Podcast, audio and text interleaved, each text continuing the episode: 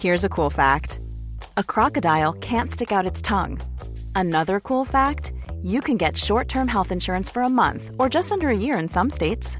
United Healthcare short term insurance plans are designed for people who are between jobs, coming off their parents' plan, or turning a side hustle into a full time gig. Underwritten by Golden Rule Insurance Company, they offer flexible, budget friendly coverage with access to a nationwide network of doctors and hospitals. Get more cool facts about United Healthcare short term plans at uh1.com. Bonsoir et bienvenue dans le podcast Culture PSG du lundi 4 avril 2022.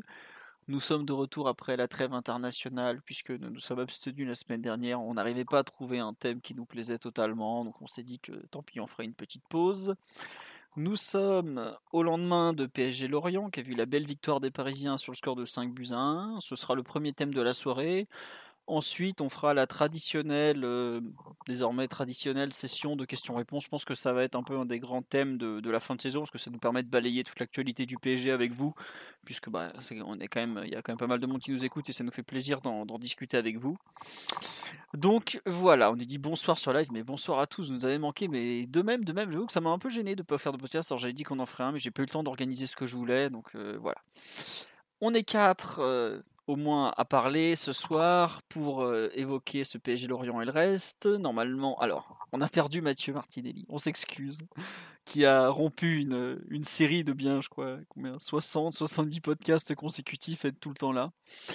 Euh, quoique non, je crois qu'il y avait eu une absence au mois de novembre ou par là. Bref, euh, nous sommes quatre quand même. Nous avons bah, Titi, on va commencer par toi, puisque tu, tu remplaces l'irremplaçable Mathieu. Bonsoir Titi. Ah, c'est beaucoup de pression. Bonsoir, bonsoir à tous. Énorme pression, je te confirme. Euh, nous avons l'enfant terrible, Simon, qui est là. Salut les copains et bonsoir à tous les auditeurs. Alors, n'es-tu pas triste de l'ablation d'un testicule qu'a subi Léandro hier soir à la 43e minute de la rencontre? Tout va bien? Quand ça veut pas, ça veut pas. Euh, tout à fait.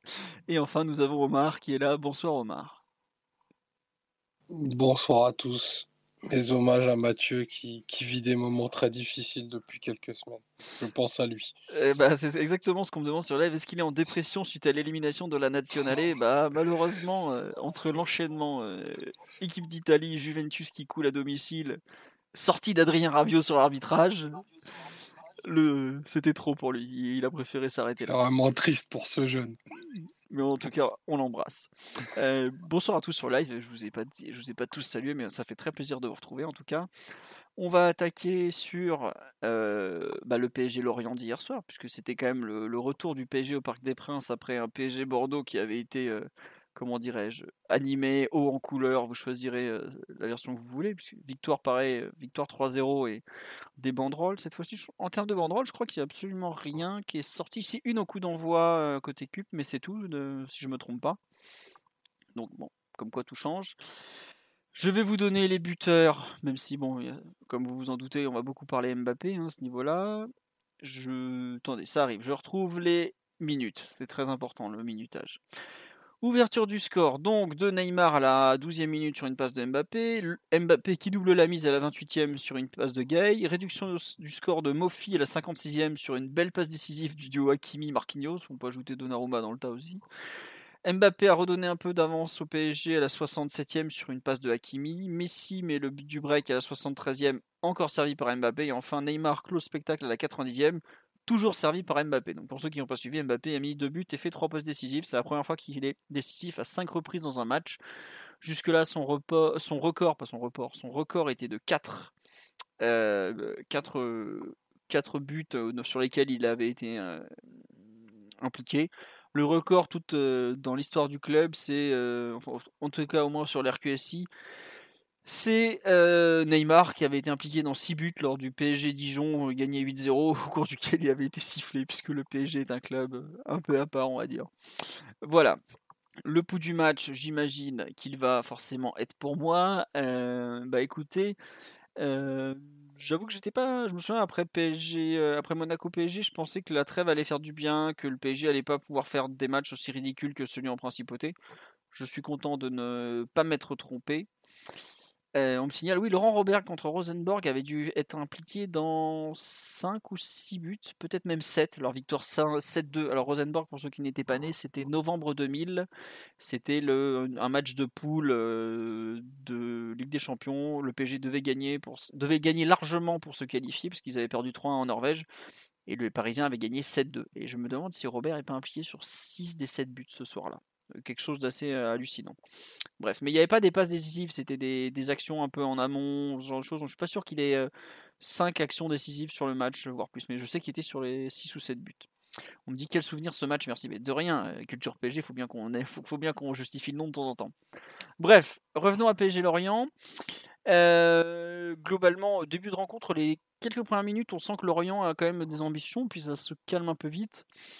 Arrive surtout très rapidement ce premier but belle action collective avec 4 joueurs qui jouent pratiquement en une touche. Bon, il y a une légère déviation d'un Lorientais que je n'avais pas vu en direct, je me suis rendu compte ce matin avec le replay.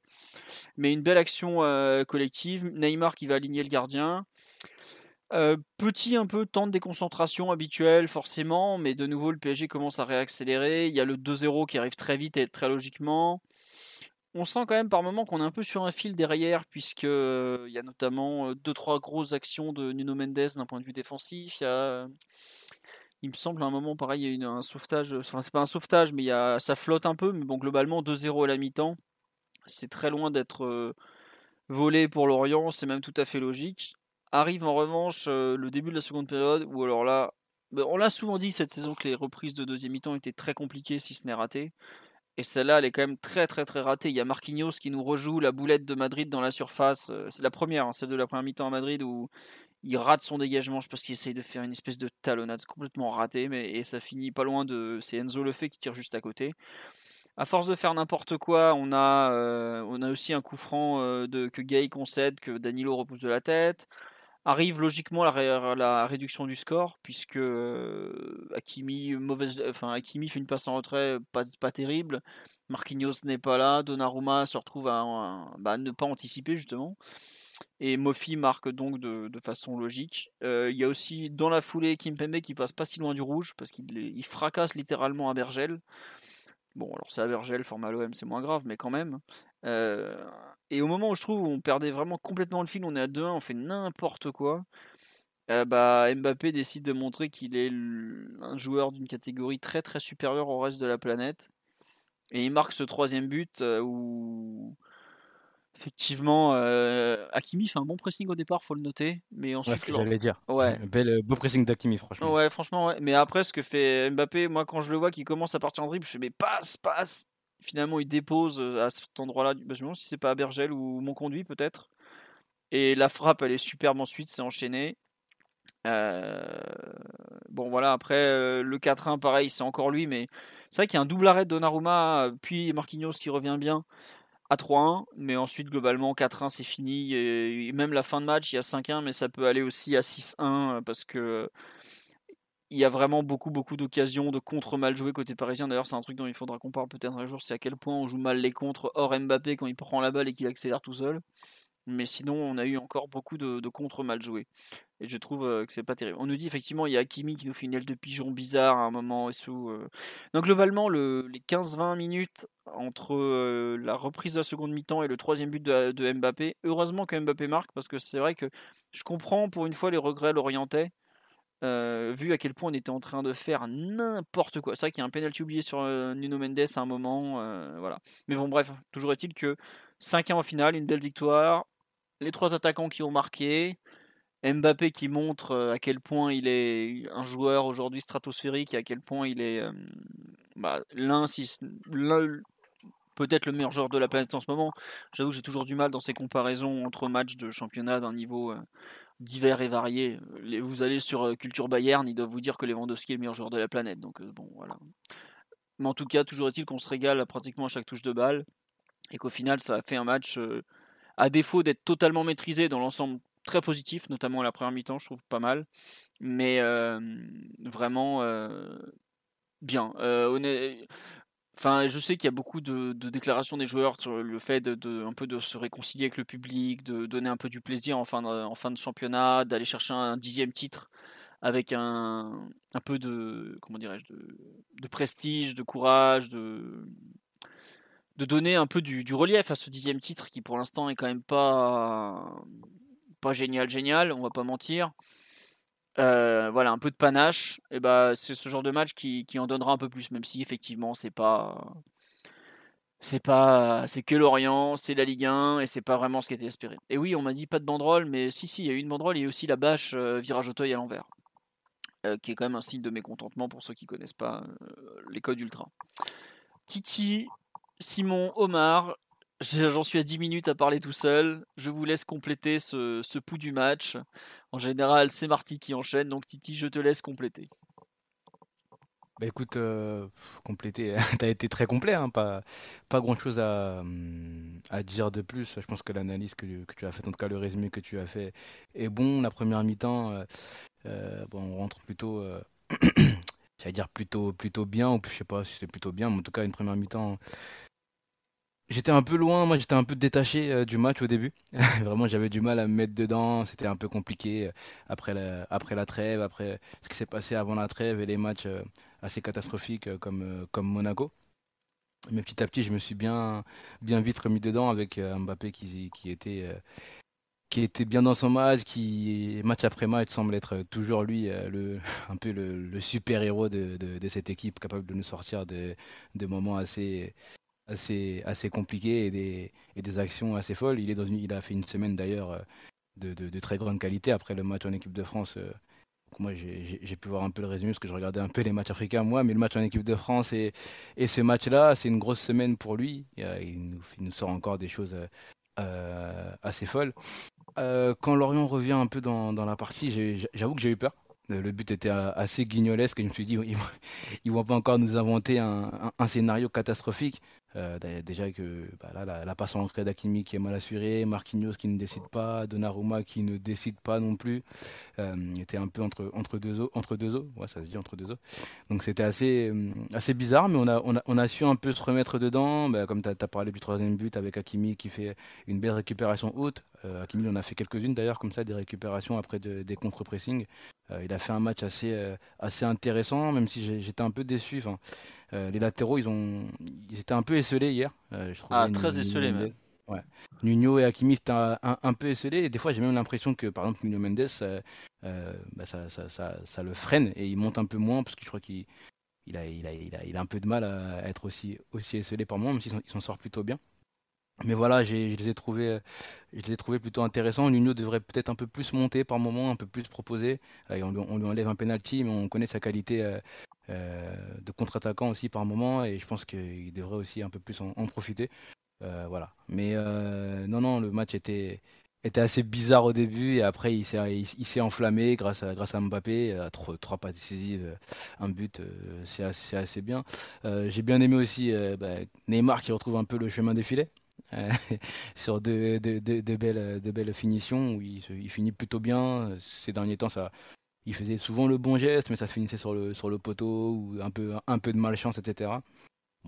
Là, il a réussi à, régler la mire. Messi a mis un petit but. Bon, c'est la première fois que les trois marquent euh, en même temps. Euh, c'est un peu bizarre de dire ça, mais en tout cas, c'est le cas. Et c'est pas la dernière, a dit. Euh. Et c'était pas la dernière, a dit Kylian, je crois. Ouais, c'est ça, c'est ça. Je crois que c'est le dernier mot de son passage devant la presse. Je crois que c'était presse écrite à, son, il était un peu radio il était sur un show hier, que ce soit sur le terrain ou hors du terrain, c'était un peu son, son moment hier, donc il en a, il en a un peu profité, euh, l'ami Kylian. Donc ouais, j'ai trouvé Lorient un peu décevant. Voilà, tout à l'heure on en parlait avant le match avec, euh, bah, avec toi Philo, avant le match, avant le podcast avec toi Philo et avec Simon.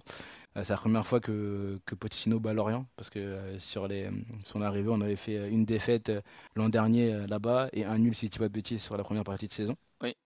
D'ailleurs, c'est c'est le premier adversaire que Sergio Ramos croise deux fois en France. Deux fois, ouais, il avait joué aussi. Voilà, c'est pas rien, attention. ouais, c'est pas rien. Non, mais voilà, j'étais un peu déçu de Lorient. C'est vrai qu'ils étaient un peu mieux sur les, dernières semaines et euh, ils nous avaient posé un peu de soucis sur les, sur les deux derniers matchs. Là, c'était. Bah, j'ai rien vu, c'était vraiment. Il y avait rien si vous voulez, un jour, il y a un grand tacticien qui s'appelle Victor, que les historiques du podcast connaissent bien, il a inventé un concept qui s'appelle le Eugène pressing. C'est l'inverse du Gegen pressing, c'est en fait tu, vas pas presser, tu attends de te faire défoncer. Quoi. Et ben, Lorient, en première mi-temps, vous a fait une démonstration de Eugène pressing, savoir t'attends, tu fais pas grand chose, pas de pressing, rien, es, derrière t'es même pas bien organisé. Voilà, c'était ça le Eugène pressing. Vous avez eu une démonstration grandeur nature. Ouais, c'était vraiment très soft, très, très attentif, ils ont pas fait grand chose, mais en tout cas j'ai bien aimé aussi certaines déclarations après match, d'après match où les joueurs disent qu'ils veulent un, peu se, entre guillemets, se réconcilier avec le public, avec euh, euh, et l'envie de, de, repartir chercher ce, de partir chercher pardon ce, dixième titre et de repartir vers l'avant. Euh, voilà, je pense qu'ils ont un, ils ont un peu compris le mécontentement. Ils voient bien qu'au Parc des Princes l'ambiance est assez bizarre. Ils voient que des coéquipiers se font sont pris en grippe, d'autres non. Il voit bien qu'il y, y, a une indifférence de la part des supporters où voilà, on a vu que le, collectif Ultra Paris n'était pas présent. En tout cas, ouais, c'était pas présent si je dis pas de bêtises. Bah, les blocs étaient vides en tout cas, donc ils étaient probablement dans le stade, mais ils étaient, il n'y avait pas d'animation. Quoi. Pas d'animation, rien. Donc je pense qu'ils ont, ils ont, ils ont compris et ils ont peut-être envie de, de, se respecter eux-mêmes, comme, dit, comme a dit Mbappé après Monaco.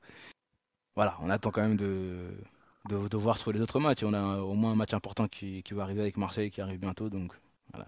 Ouais. Faire honneur à ce maillot et à ses supporters, ce serait bien. Ouais, euh, bah, justement, je vais faire un petit tour sur live. On me disait, pour qu'il y ait réconciliation, il faudrait un peu gagner contre Marseille. Je, je pense effectivement qu'eux, ils ont coché la date dans le calendrier. Euh, on a failli être privé de Neymar pour ce match, puisque. Ah, j'ai eu peur. La faute est Emery John. Hein ah oui, là, là si c'est pas la 9 minute, il prend jaune. Hein. Euh, parce que ah pour ceux qui n'avaient pas suivi, euh, Neymar était sous la menace d'une suspension en cas de carton jaune. Verratti aussi, mais il n'a pas joué. Et Paredes, euh, je pense qu'il ne pourra pas jouer parce qu'il est blessé. Donc comme ça, c'est vite vu. sur live, on nous dit deux pénaux oubliés. Oui, effectivement. Et je ne sais pas si vous avez remarqué à quel point Mbappé demande les pénalties.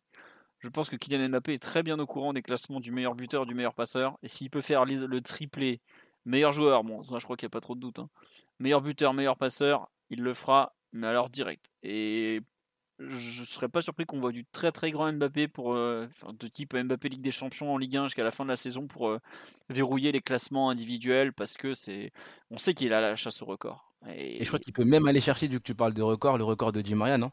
Et 18 passes je crois qu'il a 18 passes, Di Maria, son record décisif sur une saison. Euh, possible, ouais, ça doit être ça, ouais. Et je crois qu'il est à 13 là, je crois, Mbappé, ou 12-13, je crois. Ah bah, c'est quand il en met 3 par match, puis quand on va jouer, euh, on va jouer des Clermont, euh, est-ce qu'on rejoue Metz euh, Non, je sais. Enfin bref, il y a de quoi faire des, cartons, hein, donc voilà. Mm. donc je continue sur le live. on nous dit si Mbappé relance pas à 2-1 en cool. Il y a pas mal de gens qui ont eu peur à 2-1, effectivement. Hein. Tu n'es, tu n'es, nous ne sommes pas les seuls. On nous dit que c'est prometteur pour le quart de finale de Ligue des Champions. Eh non, malheureusement, euh, vous soutiendrez euh, Thiago Silva et des autres euh, qui sont encore en lice si vous voulez les anciens parisiens, il y en a quelques-uns. On me dit que je ne devrais pas comparer Mbappé à Lewandowski parce que Mbappé fait beaucoup plus de choses. Mais c'est deux attaquants exceptionnels. Je vous invite à regarder le Bayern parce que c'est quand même super intéressant d'un point de vue offensif. Vous verrez que Lewandowski fait aussi plein de choses. C'est juste pas le même style. Mbappé est un, a une vitesse, une, accélération, euh, une capacité à exploser une défense balle au pied qu'évidemment Lewandowski n'a pas. Mais le Polonais sait faire beaucoup de choses aussi, est un joueur à, regarder tout simplement. Oh, même Mbappé, il met des buts en Coupe du Monde. Oui, ah bah c'est sûr qu'avec la Pologne, tu vas en parler des aïeux ou pas, euh, Simon? Ça aide pas. Hein. Pas spécialement envie, non. on nous dit qu'on nous rappelle que Lorient est l'équipe qui a perdu 4-1 contre Metz il y a deux mois, un mois et demi, donc c'est pas une référence. Non, c'est vrai. Il faut non voilà. Et on me signale que Titi a surtout tweeté sur euh, Nikola Jokic euh, hier soir plutôt qu'à propos du match. non mais c'est vrai que Jokic a été assez exceptionnel. J'avais les deux matchs en même temps et c'est très important pour euh, moi fan des Spurs que les Lakers perdent donc voilà j'étais J'étais à fond aussi dessus. Bon, voilà. Les, les, pépites de Denver étaient assez chaudes hier en, en, NBA, visiblement, comme on dit. on nous dit que le but encaissé rappelait l'immense duo Landro-Camara. Bah, pour ceux qui n'ont pas connu cet extraordinaire duo de pitre, euh, on a eu euh, combien? Deux ou trois buts directement euh, où ils avaient fait des conneries monumentales. C'était les années à la fin des la deuxième partie des années 2000, de 2007 à 2008 à peu près, 2009, on avait des perles régulièrement comme ça. Suis encore brûlé vif pour ma part. Ah bah, la passe... jeune à ce moment-là. Je vous recommande notamment la passe décisive à Elmander hein, lors d'un PSG Toulouse avec une sortie de Landreau complètement hallucinante et Papus, le magnifique, qui nous fait la plus belle passe en retrait de la tête de sa carrière. Enfin, Je vous laisse aller vérifier ça, euh, c'est extraordinaire. Euh, on nous dit première fois que Ramos joue avec le maillot domicile, oui tout à fait, parce qu'il l'avait eu que pour le- la présentation, depuis on on l'avait jamais revu. Pour les pubs Nivea aussi, pour euh, les pubs Amazon Prime et tout, il avait, mais pas encore pour jouer avec. Et Voilà, exactement. Euh, on nous dit, vous ne pensez pas que Lorient a mis le bus? Euh, Ah non, non, je pense que non. Enfin, vous, euh, Simon, t'as trouvé que Lorient avait joué défensivement ou mis le bus? Parce que c'était un, un très mauvais Bah, bus. ils hein. n'ont pas touché euh, le ballon du match ou presque, mais on peut pas parler de bus. hein. Certes, Lorient n'a pas laissé énormément d'espace au moment où t'attaquais parce qu'ils ont, bah, dans le style Pellissier, posé un 4-4-2 plutôt très compact. Donc de l'espace, il n'y en avait pas tant que ça. Par contre, il y a eu beaucoup de temps. Euh, le fait que tous les joueurs du PSG, dès qu'ils étaient pris dans la densité, pouvaient faire une première prise de balle, puis une deuxième, voire une troisième, euh, ça nous a permis euh, d'évoluer dans un confort auquel on n'a pas le droit d'habitude. hein. Ça faisait un certain temps que, par exemple, Messi pouvait recevoir dans des petits espaces entre les lignes, tout ça, sans se faire percuter par le milieu défensif d'en face, bien costaud, bien Ligue 1, où il se faisait parfois prendre le ballon dans les pieds de manière un peu, un peu bizarre, de manière un peu indolente. Là, c'est pas, presque pas du tout arrivé hier parce que Lorient euh, t'a laissé euh, beaucoup, beaucoup de temps pour jouer. Euh, c'est pas un hasard si Neymar et Messi ont eu un tel rendement, c'est que Lorient a quand même offert des conditions de jeu assez tranquilles, on va dire, voire très favorables, et que le PSG avait plutôt bien préparé son match malgré tout aussi. Oui, oui, non. bien tout à l'heure de rappeler que, que Pochettino avait- n'avait jamais gagné contre Pellissier. Pellissier qui d'habitude n'est pas du tout impressionné par notre équipe et il a plutôt tendance à y aller euh, le couteau entre les dents, même si c'est basé sur un style de transition, parce que euh, du coup Pochettino avait un peu tiré les enseignements du dernier match. Je sais pas si on se rappelle dans l'enfer du moustoir, euh, la dernière fois on se mangeait vague sur vague. Excuse-moi, mais le dans l'enfer du moustoir, tu me. Enfin, Non, on faisait mecs- pas les malins, Philo. hein. Ah, mais je sais bien, on était nul, nullissime, donc. euh, Mais je t'avoue que je m'y attendais pas là. Ouais. Deux, trois, Et- un- trois semaines après avoir pris une sauce, une sauce pas possible à Bernabeu, tu me sors dans l'enfer du moustoir, je l'avais pas vu venir, c'est tout. Mais je t'en prie, Simon, continue. Il faut respecter les, les stades difficiles quand nous nous y trouvons. Non, mais c'est vrai, en plus, on n'avait pas touché une cacahuète, donc euh, je, je Ouais, dire le contraire. hein. Et bah, et bah, ce match-là, justement, on s'était mangé euh, transition sur transition, euh, notamment parce que Pellissier avait fait le pari de laisser les deux attaquants pour nos deux défenseurs. Donc c'était bah, déjà Marquis et, et Kimpembe. Et on avait couru vers notre but toute la première mi-temps euh, dans un style un peu, un peu, voilà, toujours sur le fil du rasoir. Et là, Pochettino, il s'est épargné ce problème dès le début du match, vu qu'il t'avait laissé constamment Danilo euh, en marquage préventif, notamment sur Enzo Lefebvre, euh, bah, dans une position du coup de, de troisième de défenseur droit, quelque chose qu'on voit régulièrement. Mais là, il avait vraiment verrouillé pratiquement totalement sa position. C'est-à-dire que ton vrai cœur du jeu qui touchait la balle, c'était Gay Paredes, plus côté gauche. Et, Danilo, lui, il n'avait pas trop le droit de venir se, joindre à la fête, entre guillemets, parce qu'il devait rester en position préventive. Et même si une ou deux fois, euh, Lorient a réussi à te déséquilibrer un petit peu, à te faire courir vers ton but, globalement, tu as été beaucoup plus serein que, la dernière fois. Et, disons qu'on a, on avait tiré les leçons du moustoir, quoi. Donc un match plutôt bien préparé, même offensivement, il y a quand même, s'est passé des choses. hein. Au-delà de, de la virtuosité technique euh, des uns et des autres qui paraissaient plutôt dans un, dans un bon jour et comment dire, avec de la fraîcheur mentale depuis la, trêve internationale qui a sans doute fait du bien.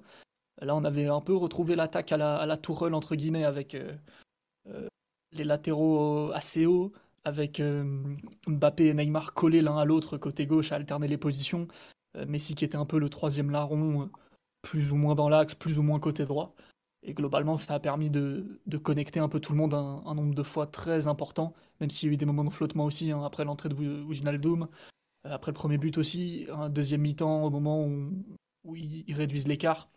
Il y a eu comme ça 10 minutes par-ci par-là où ça pouvait être un peu compliqué, mais globalement, tu as eu, euh, comment dire, une heure au moins de, de vrai beau football où, où, l'équipe avait l'air plutôt inspirée, il y a eu, a eu le temps de jouer, a eu la réussite aussi. Que tu mets 5 buts sur 15 tirs, en termes de conversion, c'est énorme. Et, je pense que c'est la première fois de la saison, peut-être avec Lille, c'est ça, où on met 5 buts. En tout cas, c'est la première fois au parc. Donc euh, un match plutôt, plutôt positif dans l'ensemble, hein. il faut, quand même le souligner. On nous signale sur le live que Messi a joué dans un moustoir de poche. Et ma foi, fallait la placer. C'est bra- bravo à toi, euh, Aurélien. Je, salue l'exploit. Euh, et attends, juste pour compléter, je sais pas si c'était la deuxième fois ou la première fois qu'on met 5 buts. Euh, c'est la première fois cette saison Lille et ça devait, être sur, ça devait être que Lille. Lorsqu'on met 5 buts, pareil, avec euh, raison, une énorme efficacité devant la cage, encore plus qu'hier. je crois qu'hier, on est à. 5 buts sur 15 tirs, c'est vraiment beaucoup. Hein. Ça, c'est pas, pas mm. du tout nos standards de la saison. Ah non, et, je crois même qu'en expected goals, on n'est pas très haut, à peine à 1,82 ou pas beaucoup plus. quoi. Après, quand tu vois les, buts, les deux buts que met Mbappé, euh, l'expected goal, il doit être euh, pas, pas, très haut. Hein. Si c'est 0,10, mm. c'est le bout du monde. Hein. Donc voilà. Omar, on t'a pas entendu jusque-là un peu ton. Ouais, deux en expected goals, voilà. Ton ressenti sur le match en, général, euh, ce que tu as aimé, ce que tu as pas aimé, euh, comment. Est-ce que tu as été convaincu par cette victoire parisienne pour une fois ou, ou finalement, bof oh, Convaincu, non. c'est une bonne rencontre. C'est une bonne rencontre des deux parties, à vrai dire, parce que j'ai pas trouvé Lorient si, si, si inoffensif que vous le dites. Et en effet, je pense qu'il s'était plutôt très inspiré des, dernières rencontres avec l'idée de venir chasser Paris plutôt haut. Et il s'attendait à ce qu'il y ait peut-être euh, moins de rythme et beaucoup moins de, de, connexion à l'intérieur. Parce que ce qu'on a pu voir offensivement euh, hier n'avait pas été vu depuis, depuis de nombreuses semaines. Et, euh, et c'est ce qui, je pense, leur a fait venir au parc avec l'idée que c'était possible parce que bah, les, derniers adversaires du, PSG avaient montré que, c'était possible et qu'il y avait quelques fragilités, notamment quand tu venais presser l'axe et l'axe plutôt côté droit. Donc je pense qu'ils avaient un peu, un peu ça à l'esprit côté, côté Lorientais et on ne pourra pas reprocher à, à Pellissier de toujours très bien préparer les, les matchs contre Paris, sauf que là, bah, tu as Mbappé qui, enfin, qui n'est plus de ce monde en fait, qui, qui joue euh, sur un rythme et sur un niveau d'inspiration qui n'a pas d'égal. Et forcément, ça fait, ça fait briller, euh, briller un petit peu tout le monde autour. Et, euh, et ça donne une rencontre dans laquelle, je pense d'ailleurs qu'il n'était pas le seul à être très inspiré. J'ai un regret vu Paredes se blesser un jour où il était vraiment dans un grand soir. Euh, il a trouvé énormément de décalage dans le cœur du jeu en très très très peu de touches. D'ailleurs, le premier but euh, part d'une passe intérieure qu'il trouve. Euh, et il y avait de la place, il y avait du rythme, il y avait un peu d'appétit pour gagner des mètres.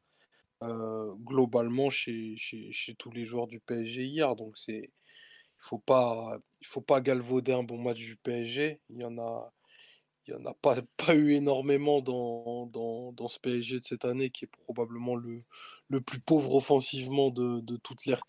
Donc euh, non, je ne boude, pas, mon plaisir, même si ce n'est qu'un match euh, contre l'Orient, mais le contexte fait qu'offensivement, on a quand même vu euh, deux, trois trucs assez spéciaux. Ouais, euh, tu nous demandes un commentaire sur la passe décisive à Elmander, mais c'était il y a longtemps, c'était ça compte pas. C'était il y a 15 ans. Ça. Plus depuis, c'est largement rattrapé que le U19. Il leur expliquait ce qu'il ne faut pas faire.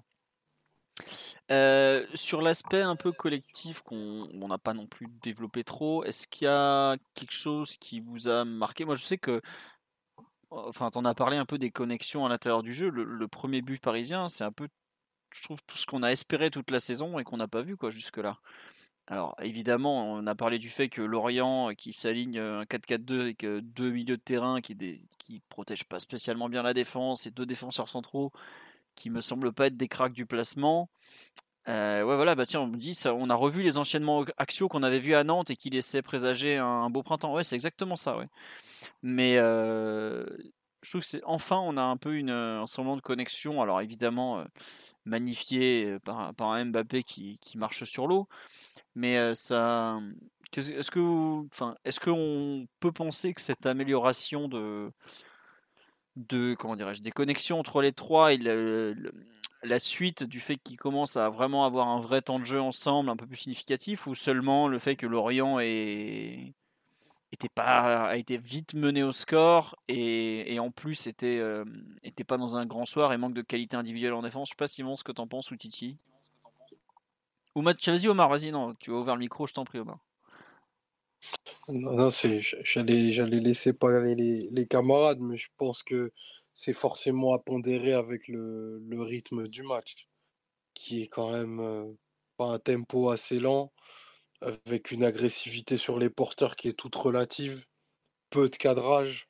Effectivement, quand tu laisses autant de, autant de place entre tes lignes et, derrière tes milieux à Messi, Neymar et Mbappé, bah ouais, ils vont, ils vont avoir tendance à se reprocher, à se rapprocher, à multiplier les appuis, euh, les appuis à l'intérieur.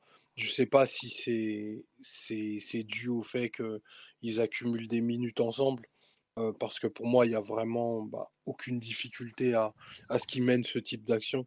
Mais je pense que voilà, c'est vraiment très conjoncturel et ce que ce que ce match-là t'offre, c'est des situations que tu retrouveras pas, par exemple, si tu joues contre Marseille, qui est une équipe qui est, beaucoup plus courte, beaucoup plus dense et qui va chercher les adversaires aussi bien plus haut, bien plus haut sur le terrain. Maintenant, moi perso, je, je demande à voir parce que même face à une équipe mieux ordonnée, prête mentalement et qui a quelque chose à aller chercher au parc, bah franchement, je sais pas ce que tu peux faire contre Mbappé. Pour moi, il n'y a pas, y a pas l'antidote et il n'y a pas de, a pas de plan pour l'enrayer quand il est à, quand il est à ce niveau-là. Et c'est d'ailleurs son niveau tout court. En fait, je pense qu'il n'y a pas de limite. On est, on est peut-être en face du, enfin, du joueur le plus dominant qu'il y ait eu en Ligue 1 euh, au 21e siècle. Et Ibra compris. Et Neymar Parce que aussi. je pense que Mbappé, c'est encore. Ouais, ouais, Neymar, mais Neymar aussi. Je pense... Après, c'est, c'est bien entendu mon avis de, de, fan absolu et, amoureux, mais il y a, dans son intelligence de jeu, dans sa qualité de pied et dans ses décisions, quelque chose de vraiment, vraiment, vraiment inédit. quoi. On nous parle de sa frappe où il ferme le pied, mais moi j'avoue que le premier but c'est un but qu'on a déjà vu. Mais le, pour, pour- on va passer un peu sur la performance euh, individuelle et on est obligé de parler d'Mbappé, mais je trouve que ce qu'il fait sur le deuxième but c'est quelque chose de nouveau un peu. Je sais pas si, si Omar tu veux nous parler, on va te, on va te relancer encore sur la, la façon dont il frappe le ballon sur le deuxième but. C'est pas vraiment une frappe qu'il fait habituellement, ce genre de un peu. euh, je sais pas si on peut dire en rupture ou j'arrive même pas vraiment à la décrire en fait. Elle est très sèche, elle est très puissante, elle, elle, elle reste au sol. C'est pas, c'est pas une frappe qu'on voit souvent de sa part, non? Ouais, c'est pas une frappe qu'on voit souvent tout court, parce que en réalité, hors de la surface, les joueurs ont tendance à vouloir frapper le ballon très fort et à le lever, tandis que cette frappe qui est, quasiment un pointu, hein, il, la frappe vraiment pour qu'elle ne décolle pas. Donc il a un geste, un geste assez sec, et ce qui est, ce qui est assez impressionnant, c'est qu'il le fait euh, limite en sortie de dribble, sur un dribble qui est hyper court. Et la facilité, ça aurait été ben, de, de tenter d'enrouler le ballon, c'est-à-dire de ne pas mettre trop de force pour chercher à la placer. Non, lui, il veut frapper fort, sec et au sol. Et, euh, et en croisant. Et c'est ça qui est, qui est encore plus impressionnant parce que son, son corps donne pas l'indication de, de là où il va frapper. Donc ça, c'est devenu sa, sa grande spéciale. Euh, je crois que la première fois qu'on a, qu'on a parlé des, des préférences motrices et des habitudes de frappe de Mbappé, c'est au sortir de la, de, la Ligue des- de la finale de Ligue des Champions, où il avait, euh, je pense, en plus de ne pas être très en forme, donné beaucoup trop d'indications à, à un gardien comme Neuer. Mais les progrès, ils sont colossaux à ce, à ce sujet-là, parce que non seulement les intentions sont masquées, euh, ça sort du pied comme il faut et surtout c'est totalement indéfendable parce qu'il y a tellement d'informations pour les défenseurs qui savent plus s'ils doivent se mettre sur le reculoir pour fermer, avancer pour sortir parce qu'il peut tenter de pied opposé, qu'on en arrive à avoir deux buts qui sont pas, allez, ils sont pas spectaculaires parce que maintenant le premier on a l'habitude, mais c'est des buts d'attaquants absolument exceptionnels et il y a pas, je pense qu'il n'y a pas cinq joueurs qui les mettent. Le premier c'est sûr parce Ouais. que personne a, personne n'a cette souplesse de cheville-là, c'est pas humain, c'est clairement un but de martien. Le deuxième, il y a deux, trois joueurs capables, mais il n'y a pas de joueur capable d'éliminer sur un appui et, et de mettre à, et de mettre à 3 mètres son défenseur comme il l'a fait. Sur une, sur une touche qui est même pas un crochet en fait, c'est juste un petit, un petit chip extérieur de dégagement. Non, c'est. Franchement, faut, faut s'asseoir, faut regarder, faut laisser passer un peu de temps et dans, peut-être dans quelques mois et dans quelques années, on se rendra compte de la séquence 2022 qu'est en train de réaliser Mbappé. Là, en une semaine, il a été décisif huit fois. Il a mis, Bah il a mis quatre buts et quatre passes décisives dans un match international et dans un match de Ligue 1 quand même. Moi, je, je suis euh, franchement, enfin, j'ai dépassé le stade de l'admiration depuis, depuis longtemps. Là, je suis littéralement scié parce qu'en plus, il, rajoute à ça des, interviews où il se promène en trois langues.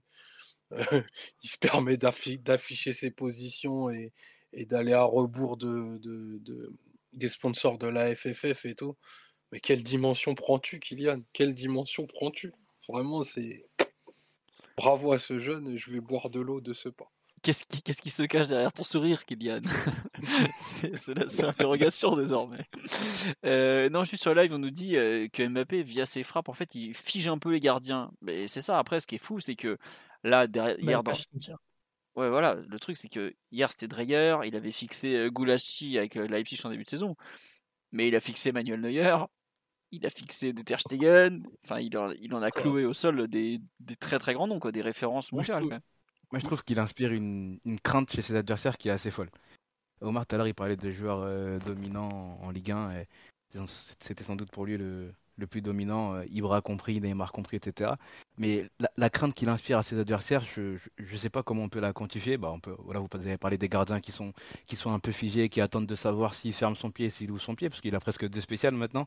Il est capable d'ouvrir comme un avion en équipe de France, il est capable de fermer, il est capable de, enfin, de faire plein de choses. Et je trouve vraiment que la crainte qu'il inspire chez, chez les défenseurs, chez les gardiens, elle est folle. C'est-à-dire que des fois, je pense que ça peut lui arriver de pas faire le bon geste ou le bon choix. Mais la- la- l'adversaire a tellement peur qu'il arrive à changer de direction au dernier moment ou, le martyriser au dernier moment qu'il arrive quand même à passer. Vraiment, il n'y a, pas beaucoup de joueurs qui arrivent à, être aussi, euh, euh, aussi forts et à faire euh, au- autant peur euh, leurs, adversaires. Quoi. Et je trouve que Mbappé, il arrive à, à ce stade-là où à chaque fois qu'il a le ballon, à chaque fois qu'il est servi, à chaque fois qu'il arrive devant le gardien, à chaque fois qu'il arrive devant un défenseur, le défenseur se dit Putain, je vais- je- qu'est-ce qu'il va faire? Qu'est-ce que- Je suis contre Kylian, qu'est-ce qu'il va faire? Il est capable de faire ci, il est capable de faire ça. Et du coup, le défenseur réfléchit beaucoup, le gardien réfléchit beaucoup. Et le temps, de- le temps de réflexion, Mbappé est déjà parti et, et a déjà fait son choix, a déjà marqué, a déjà éliminé. Voilà, la, la- la crainte qu'il inspire, c'est ça qui, qui est en train de, de, de me scier en ce moment, si je, si je peux reprendre l'expression qu'a utilisée Omar tout à l'heure. Ah ouais, il y a un truc euh, sur ce que disait Omar, c'est sur les, les gestes de Mbappé, qui sont en soi, bah, comme il disait, euh, parfois même pas vraiment des dribbles, même pas vraiment des crochets, c'est des, des- trucs assez sommaires en réalité, mais il le fait avec une telle vitesse d'exécution que c'est indéfendable. Parce que on s'en rend pas compte du coup sur le, le ralenti, mais quand tu vois à vitesse réelle, et pour ceux qui ont la chance en vrai, en fait, euh, c'est la vitesse avec laquelle il s'exécute, ça n'a aucun sens. La manière dont il dégaine, euh, comment il déclenche sa frappe et la force avec laquelle euh, la, barre, euh, la balle pardon, jaillit de son pied, c'est, ça fait toute la différence. Quoi, parce que du coup, ça transforme des gestes qui peuvent être simples en apparence en des armes de destruction massive et c'est totalement indéfendable. Parce que à peine tu as placé ton appui, que le ballon il est parti et c'est fini en fait. Que ce soit le défenseur, les défenseurs ou le gardien. C'est complètement fou. Et ça, c'est quelque chose aussi qu'il a énormément amélioré parce que pour le coup, euh, sa technique de frappe, elle pouvait être un petit peu discutable. Euh, Il y avait des appuis aussi qui n'étaient pas toujours très très bons.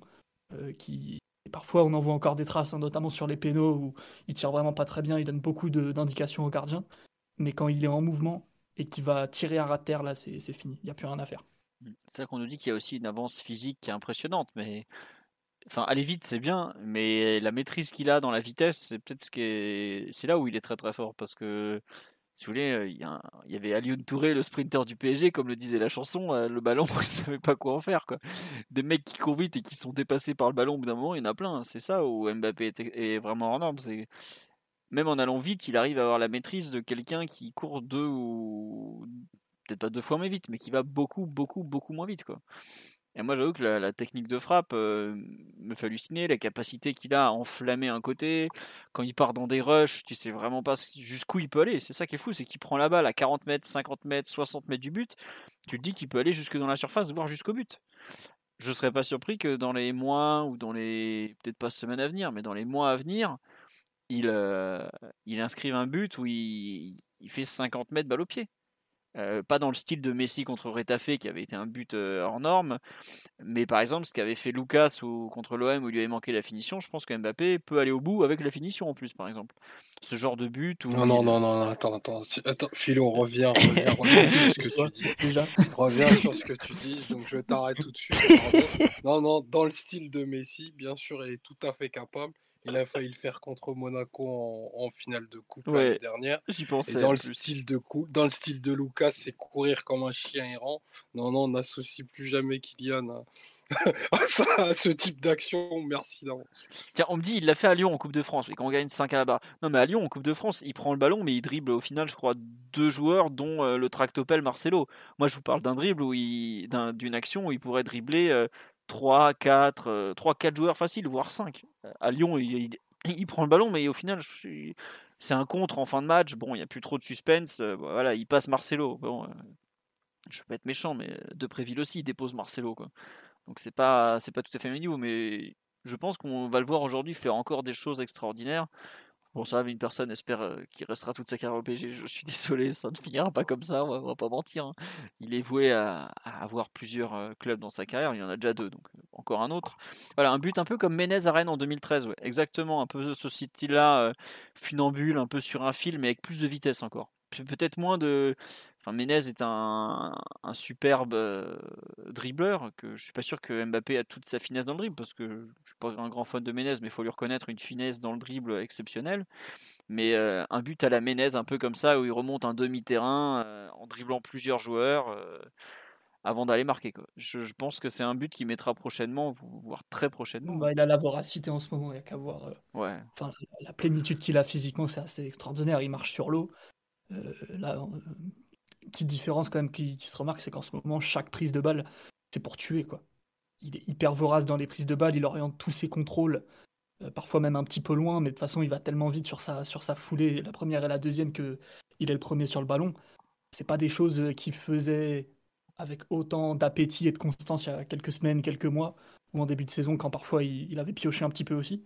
Donc euh, non, là, en ce moment, euh, euh, il peut tout faire. Il peut tout se permettre, de la première à la dernière minute, et euh, tant que les adversaires lui laisseront un tout petit peu trop, trop d'espace, bah, ils vont en, en subir les conséquences. Quoi. Tiens, je regarde le calendrier. donné, Ouais, Tu dis qu'il a faim et tout, et tout à l'heure on m'a donné le calendrier. À domicile, il lui reste Marseille, où où il se rate euh, quand même assez rarement. Lens, qui pour le coup va être un gros match. Et les deux dernières réceptions, c'est 3 MS.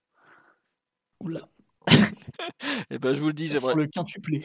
j'aimerais pas être un défenseur troyen, ni un défenseur messin. Et pas seulement parce qu'il gagne pas souvent des matchs. Mais il y a vraiment moyen que ces deux équipes euh, passent un, un va mau- faire R9 contre la Lazio. Voilà, vous irez chercher Ronaldo contre le Lazio, ce genre de choses.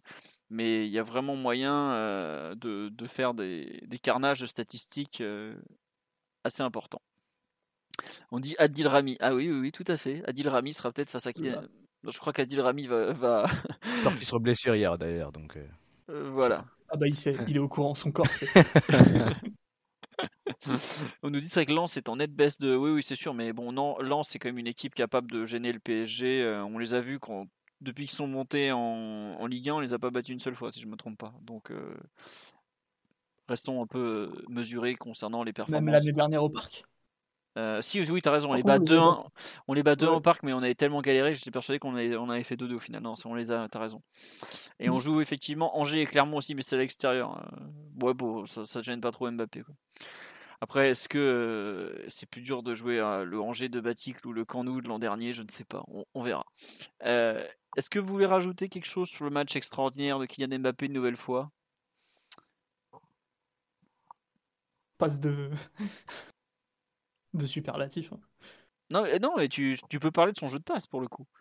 Parce que les deux passes qu'il envoie à Neymar, elles sont pas mal. Celle, euh, celle pour Messi, la passe il a en toujours eu retrait. la vista Mbappé en vrai.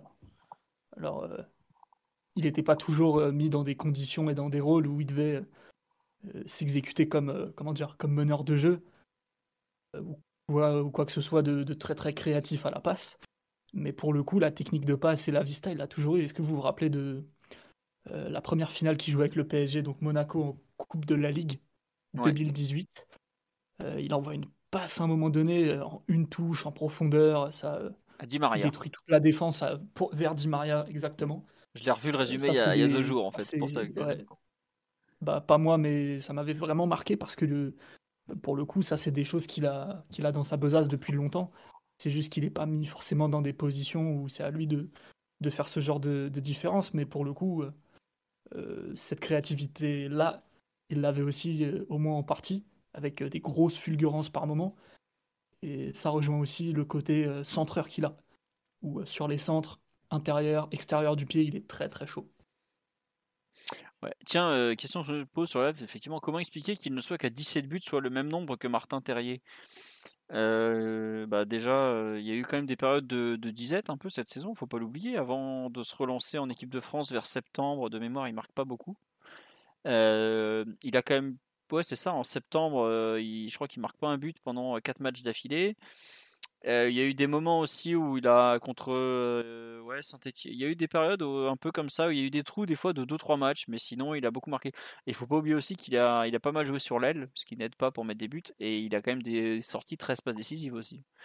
Parce que c'est 17 buts, mais c'est 13 passes aussi. Ça veut dire que 30e journée, il est impliqué sur 30 buts, sachant qu'il n'a pas joué 30 matchs. Hein, parce que de mémoire, il en a joué quelque chose comme 28, euh, je crois, 20. Il a joué 27 matchs de Ligue 1. 27 matchs, 17 buts, 13 passes décisives. Donc euh, c'est quand même pas rien, hein, surtout en Ligue 1 qui n'est pas non plus un championnat euh, facile euh, où, il y a beaucoup de buts comme ça. Mais oui, le nombre de buts du PSG globalement cette saison est pas terrible. si vous avez lu l'article sur le site sur les classements de tout à l'heure, le PSG vient seulement de récupérer en marquant 5 buts le titre de meilleure attaque à Rennes. Et je crois qu'on en est à 65 buts en 30 journées. Dites-vous qu'à une époque, on était sur les bases, euh, la première année de Toural, je crois, avec, euh, ou la deuxième, je, je sais plus, enfin bref, il y, a, quelques saisons, on était, euh, pendant les deux tiers de la saison, jusqu'à une, blessure de Neymar, on était sur les bases du Racing de 1959-1960, qui, était, qui est le record historique, qui est à 120 buts, je crois, dans la saison. Et on avait fini, il me semble, à 105 ou 108. Mais à un moment, on marquait encore plus qu'une équipe des années 60, pour vous donner une idée. Là, on en est très très très loin. Le C'est pour ça que a, tout à l'heure, j'ai parlé un peu du, manque un peu de, panache de dixième titre. On est à 2, 16 ou 2,26 de moyenne par rencontre en nombre de points, ce qui est pas génial. On a, on avait, on la meilleure différence de but, mais on n'était pas, euh, on n'était pas non plus. Euh, le PSG n'a pas fait des cartons offensifs cette saison globalement. Il y a beaucoup de matchs qu'on a gagné d'un but ou de pas beaucoup de ou de pas grand chose. Et tiens, visiblement, il est euh, sur le lab, on nous dit que en son nombre d'exp de, d'expected goals par 90 minutes est au plus bas depuis qu'il a rejoint le, le PSG. Donc euh, voilà peut-être aussi pourquoi il n'a marqué que 17 buts. Voilà, c'est comme ça. Et on nous dit oui, il devrait être plus haut en nombre de buts. Bah oui, après, il faut pas oublier qu'il je crois qu'il en met combien? 10, 8 en Ligue des Champions? Euh, il est aussi très sollicité en équipe de France. Et Bon, voilà, c'est. Vu le nombre de fois où il nous a sorti du, du caca euh, dans lequel nos matchs euh, étaient, on va pas lui. Enfin, moi, je, qui les mis que 17 buts, je lui en veux même pas. Quoi. Il y, a, il y avait une, euh, un insert de, de Prime Video hier qui disait que si tu enlevais les actions décisives de Kylian, le PSG c'est 22 points en moins et c'est 8 de Ligue 1. Bon, donc vous en faites ce que vous en voulez. Après, tu, enfin, tu vois, si le PSG perd Mbappé, il aura un, très, un autre très bon joueur à la place. Mais oui, évidemment que tu perds un nombre de points hallucinant. Quoi. Donc, c'est comme ça. Est-ce que vous voulez rajouter quelque chose sur Mbappé où on a déjà fait le, le tour? Bon, on a quand même pas mal parlé. Est-ce qu'il y a un autre joueur dont vous voulez parler sur le match d'hier, globalement Bon, Omar, t'as dit du bien de Paredes, donc c'est bon, euh, Simon va nous éviter la tirade habituelle. En plus, pauvre, pauvre Leandro est probablement blessé, à mon avis, pour quelques semaines, vu que c'est musculaire. Oui, Simon? Non, mais il en loupe pas une euh, cette saison, lui. Bah, écoute. Euh, avant, avant cette année, il avait eu, je pense, une blessure musculaire en 4 ans, en 4 ou 5 ans. déjà un moment où Tourelle l'avait fait jouer 24 heures après être descendu de, de l'avion où il revenait de on ne sait où encore. Et là, depuis euh, cette Copa América qu'il a joué blessé, euh, il a tendance à enchaîner les pépins, toujours plus ou moins en période euh, internationale. Pas tout le temps, mais, très souvent. Et c'est vrai que ça, dans un premier temps, ça l'a empêché de, de lancer sa saison. Et là, il revenait en très bonne forme. Et bon, on n'est plus concerné parce qu'on est sorti de Ligue des Champions. Mais il s'était plutôt remis d'aplomb pour les tours de, de C1. Et, et là, pareil, blessure qui intervient à un moment un peu, un peu compliqué. Donc, une saison un peu noire de ce point de vue-là. Et en espérant qu'il retrouve sa fiabilité. Parce que même si c'est pas un joueur très exubérant physiquement, au moins dans la, dans la vitesse et la mobilité, bah, au moins il se blessait jamais. Euh, presque jamais. Et là, c'est compliqué. Donc, euh, en espérant que, que ça se calme un peu de ce, de ce point de vue-là. C'est marrant, c'est que je me souviens de Tourelle expliquant en conférence de presse que Paredes c'est un joueur qui connaît parfaitement son corps, qui sait totalement gérer et qui se blesse très peu justement parce que il sait quand il doit jouer et quand il doit pas jouer, dans le sens où faut pas qu'il prenne de risques ou faut qu'il prenne des risques quoi. Enfin quand il peut prendre des risques et quand il peut. Et là c'est vrai que cette saison, cette vérité, qui était pour le coup vraiment une vérité, même si les deux avaient une relation un peu d'amour et de haine, est complètement fausse. Euh, Paredes s'est blessé je ne sais combien de fois en sélection avec le PSG. Il revient à peine, il se reblesse. Euh, il a le manque de. J'ai l'impression que l'après Copa América a été difficile à, à digérer pour, pour ce jeune Simon. tout à fait. Bah, ne serait-ce que physiquement ou ça fait un moment que, c'est compliqué parce que même quand il revient bien, en tout cas avec un bon niveau de jeu, physiquement il était déjà à la limite parce que euh, face au Real il joue blessé les deux rencontres, une 90, une, euh, une heure de jeu. Et, euh, c'était ouais, toujours un peu à la limite. Donc déjà auparavant il avait cette réputation de parfois jouer un petit peu à la limite avec des petits pépins, des petites douleurs musculaires, mais de toute façon comme il sprinte jamais globalement ça limite un peu, un peu les risques. Mais là, euh, les adducteurs cette année, ça veut pas. Donc, il euh, n'y a plus, plus qu'à voir comment, comment ça va se, passer la saison prochaine, hein, vu qu'il va peut-être pas revenir euh, jusqu'à la, jusqu'à la fin de la saison s'il en a pour 3 à 4 semaines. Bah, si on nous dit blessé jusqu'au mondial, non, peut-être pas. L'Argentine a des matchs internationaux. longtemps. Oui, je sais, non, mais c'était un troll, Simon. On se doute bien que Paredes va rejouer avant 6 mois quand même. Non, l'Argentine a des matchs internationaux, et ils vont pas jouer le fameux match arrêté au Brésil, un de ces quatre? Bah, peut-être, mais bon, vu qu'ils sont euh, tous qualifiés là. Oui, bon. Il n'y a pas la super, super, je sais pas quoi, Argentine, ah, Italie, là, contre l'Italie. Ouais. Ah, ça, il voudra jouer la Maradona Cup. On verra. Hein. Mais c'est le 7 juin à Wembley, je crois, ou par là. Il me semble avoir vu mm. passer la date. Bon, on verra. Euh, on nous dit comment expliquer le réajustement du trio à la sortie de Paredes avec. Euh, bah, c'est pas en gros, au départ, Danilo est passé sentinelle et il a arrêté de redescendre globalement. J'ai l'impression qu'au départ, Danilo est vraiment passé axe. Vainadoum est rentré à droite et Gaï à gauche, donc ils ont changé, ils ont légèrement décalé.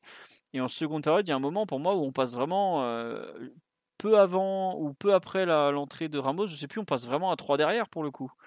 Mais c'est vrai que c'était un peu le bordel, on va pas mentir. Euh, j'ai pas l'impression que, Danilo ait beaucoup joué en défense centrale en seconde mi-temps, pour le coup. Euh, à part le moment où on est vraiment passé à 3. Mais je veux dire, il a pas, il, il s'insérait beaucoup moins qu'en première période. Euh, en étant justement cette sentinelle et pas du tout ce, vrai faux relayeur droit. Donc voilà, je sais pas honnêtement comment si on peut parler de rajustement c'était juste du poste pour poste. je sais pas Simon Titi si vous voulez commenter un peu ce, ce changement, euh, ce qu'a tenté de, faire Pochettino, si ce n'est euh, donner du temps de jeu à un Giorgino Vainaldoum euh, complètement à la rue, le pauvre, hein, qui, qui, enchaîne les. Oui, Simon? Disons que Pochettino, qui a plus ou moins réclamé sa venue, assume un peu ses bêtises, hein, j'ai envie de dire. Non, mais ouais, il y a un peu de ça. Hein. il, lâche pas le, soldat, le soldat Weshden. bon, après, il peut être utile par moment. Hein. Il y a deux trois actions où il s'est un peu, euh, un peu, comment dire, un peu enflammé, où il a tenté des trucs, euh, des prises de balles un peu différentes, mais bon, euh, lui pour le coup, bon, on a déjà fait le, débat mille fois. Il n'y a pas besoin de, tirer sur l'ambulance plus que ça. J'ai vu que ça avait pesté un peu contre le fait que, ce soit lui qui était rentré, pas Xavi Simmons. parce qu'il n'y a pas énormément d'importance selon moi, mais ça a été remarqué en tout cas. Ouais, bah pour le coup, c'est normal que je trouve que Vainaldoum rentre et pas, euh, et pas Simmons sur le fait que quand tu perds un milieu de terrain euh, relais défensif comme ça, c'est pas du tout le poste de Xavi Simons depuis un an et demi, donc c'est pas à lui de rentrer à cet endroit-là. Après que tu sortes aucun des trois de devant, euh, parce que c'est dur de les sortir. Aujourd'hui, Simons, il candidate dans les trois places de devant, il n'est pas, pas candidat dans les trois places du milieu. Alors après, est-ce que tu n'auras pas pu sortir Gay avant la fin pour faire jouer Dina Bimbe, Michu, Enko? Euh, Ouais, possible. Mais sinon, pour le coup, je comprends pas trop pourquoi ils se plaignent que Simons se joue pas quand Paredes sort. C'est pas Aujourd'hui, c'est plus un joueur de ce, ce, rôle-là, euh, ce poste-là. Quoi. Après, on nous dit sur live que Klopp avait peut-être compris avant nous que Vainaldoum était cramé. Bah, Klopp était celui qui voulait le plus la prolongation de Vainaldoum. C'est plutôt le board qui avait dit attendez, il a 31 ans. Euh, on va pas, on va pas. Il a joué 700 matchs, il a commencé à 16 ans. C'est pas une bonne idée de le prolonger. Bon, il, sortait d'une saison dégueulasse en plus. Donc, euh, mm. On nous demande. Est-ce que vous pensez que Vainaldoum va vouloir partir? Bon, il y a de forts signaux indiquant qu'il compte pas, euh, qu'il ne compte pas rester à, enfin compte pas s'accrocher à une position à Paris où on voit qu'il n'arrive pas à trouver ses aises. Globalement, c'est un, échec sa première année en France s'il a une bonne offre, sachant que la Coupe du Monde arrive, je ne serais pas surpris qu'il qu'il y aille, euh, qu'il change de club. Bah, Newcastle, on a eu la confirmation il n'y a pas longtemps, j'en ai parlé avec un journaliste anglais qui m'a dit que Newcastle était vraiment intéressé à l'idée de le récupérer cet hiver, mais que c'est lui qui n'a pas voulu y aller, qui voulait finir la saison avec le PSG au cas où, etc. etc. Donc voilà. Euh, en tout cas, euh, aujourd'hui, clairement, s'il y a changement d'entraîneur, je pense qu'il demandera encore plus à partir, parce qu'aujourd'hui, comme tu l'as dit Simon, c'est vraiment Pochettino qui le, pousse et qui lui redonne euh, du temps de jeu à chaque fois. On va, si vous voulez euh, commencer à donner questions euh, sur le live, on va, on va y passer petit à petit. juste pour finir sur PG Lorient, est-ce qu'il y a un autre joueur dont vous voulez parler? Ou pas du tout? Parce que globalement, ça a été le match de Mbappé et, rien de plus. quoi. Pas de joueur, non. Juste, moi, je, vous avez... Neymar quand même. Ah bah vas-y Simon, parlons de, de Ney. On est obligé, obligé de le mentionner, non pas pour faire des débats le type de débat qui, agite les médias dernièrement, mais euh, plutôt whisky tout ou Ne serait-ce que dire qu'il a, qu'il a marqué dans le jeu déjà, ce qui n'était pas arrivé depuis le match euh, euh, dans l'enfer du Matmut Atlantique face au 20e de Ligue 1, on le rappelle, donc Bordeaux. Voilà, c'est face au 16e, c'est déjà un peu mieux, mais bon, c'est pas, pas fou non plus, mais c'est mieux, c'est mieux. Et le fait qu'il ait dépassé Danilo au classement des buteurs, ça c'est bien.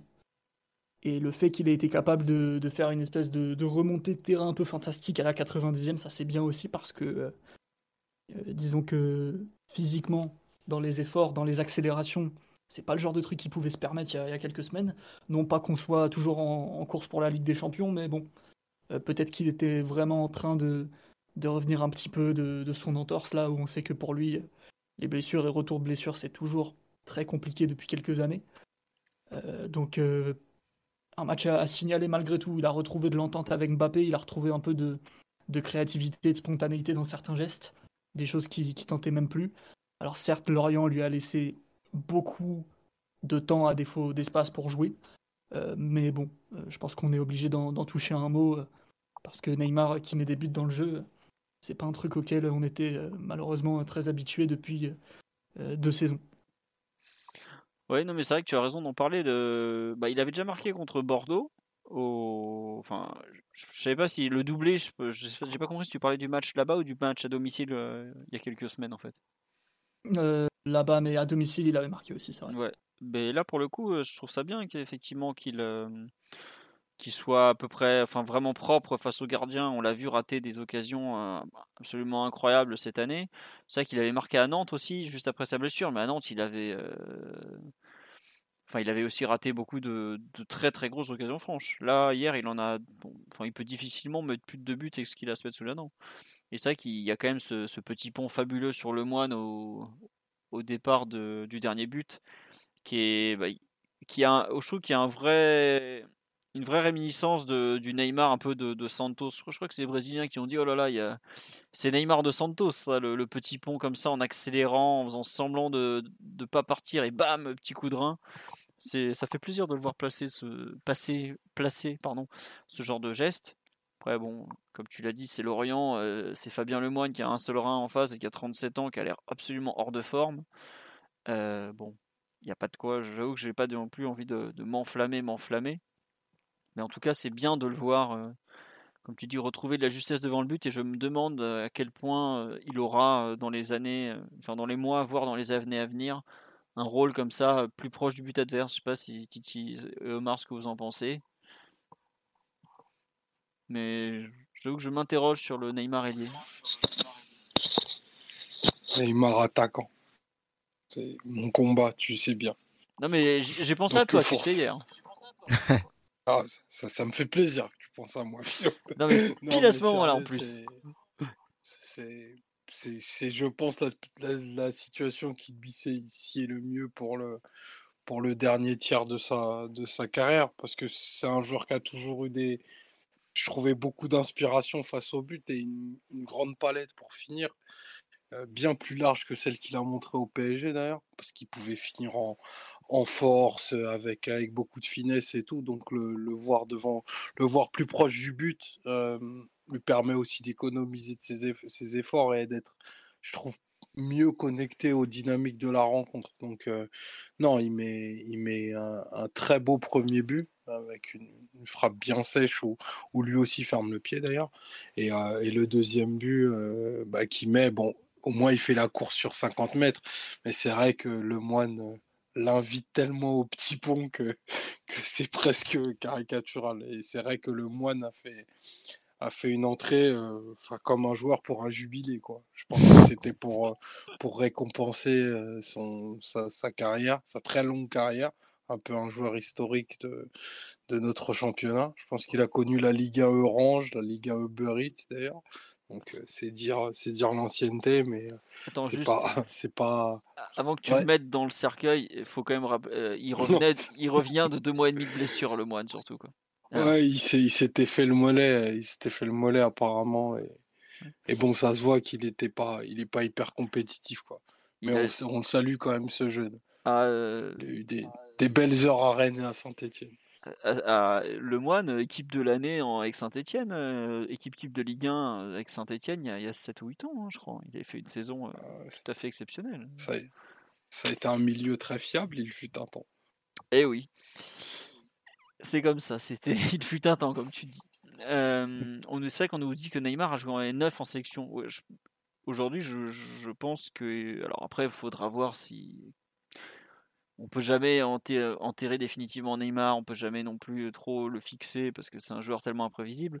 Mais peut-être qu'aujourd'hui c'est son avenir, c'est un peu ce poste-là. Mais c'est vrai qu'on me dit sur live, le problème c'est que tu as Messi qui occupe le même poste en sélection aussi. Quoi. Donc bon, après, est-ce que les deux seront encore là la saison prochaine? C'est pour certains non plus. sur les, on va passer aux questions-réponses. On a fait le tour. À part City, tu veux rajouter quelque chose sur Neymar? Non, c'est bon, tout a, tout a été dit. Très content qu'il arrive à, retrouver le, chemin défilé. Il peut avoir une, fin de, une fin de saison un peu, un peu sympa. Ça serait cool. Ouais, non, moi juste un petit mot sur le, match de. Comment il s'appelle? J'ai le nom sur le bout de, de Nuno Mendes. Voilà. Euh, notamment le match défensif de Nuno Mendes. Quand on l'a vu arriver en début de saison, c'était un, un tout jeune joueur avec des, des absences et tout. Et franchement, défensivement, c'est en train de devenir un de ces monstres. Euh, ah, je me suis levé sur son retour là. ah ouais. un peu mal là. Ah non, non, mais là, tout le monde, j'espère que vous étiez tous debout chez vous pour applaudir le, retour de. Non, mais il est incroyable le retour. Ah, le parc a vibré. Ah ouais, attendez, mais il part avec 4 mètres de retard, il arrive à se glisser entre le ballon et l'attaquant. Non, exceptionnel geste. Et vraiment, je trouve qu'on ne parle peut-être pas assez des capacités défensives de Nuno Mendes, qui est un joueur. Euh, des latéraux qui comme ça euh, ont cette capacité à revenir et tout, à gagner des duels défensifs. On se plaint souvent des latéraux modernes qui gagnent pas un duel défensif quand ils savent faire un contrôle orienté et monter dans le couloir. Euh, lui pour le coup il sait faire les deux. Hein. Ah vraiment euh, exceptionnel. Je je sais qu'il y a une personne sur live qui m'a dit ouais, est-ce que vous pouvez parler de la situation contractuelle? Bah c'est pas très compliqué, il est prêté jusqu'au 30 juin, le PSG a une option d'achat je pas s'il faut envoyer le livret A ou quoi, mais non, faut, faut payer, messieurs. là. Allez, hein, vous m'en vendez un ou deux, peu importe, vous, vous mettez le parc en hypothèque, vous débrouillez, vous payez. Hein. Je sais que côté Sporting, ils ont bien fait comprendre qu'il va falloir mettre jusqu'au dernier euro de la clause, que c'est bien gentil de vouloir nous faire miroiter des Pablo Sarabia et tout ça, mais euh, payez surtout Nuno, hein, vous le voulez, vous allez payer maintenant. Et vraiment, non, un, comme on dit, un produit rare, un produit exceptionnel, Nuno. Hein. Ce jeune, euh, enfin, c'est un peu fou ce que je veux dire, mais au départ de la saison, j'attendais énormément d'Akimi et lui, je, me disais, bon, bah, au mieux, on aura une bonne surprise, peut-être une très bonne surprise. Au pire, on va espérer que Bernat reviendra bien. Il s'avère que Bernat est à peu près dans le même cercueil que, que Fabien Lemoine, le, malheureusement pour nous. Mais je pense qu'aujourd'hui, le meilleur latéral du PSG, des deux côtés confondus, c'est Nuno. Ses capacités défensives sont franchement exceptionnelles. Vraiment, je, pèse mes mots, exceptionnelles. La capacité qu'il a eu à s'adapter, à devoir défendre euh, en revenant un peu plus dans l'axe, parce que bah, avant, il jouait dans un système à 3 derrière et il était piston. quoi. Non, vraiment, euh, un joueur, euh, beaucoup de qualité, beaucoup d'avenir, beaucoup d'envie, grand joueur, comme dirait un ancien entraîneur de chez nous, et je lui souhaite que de continuer comme ça. Et pour je partage cet enthousiasme. Ah non, vraiment. Hein.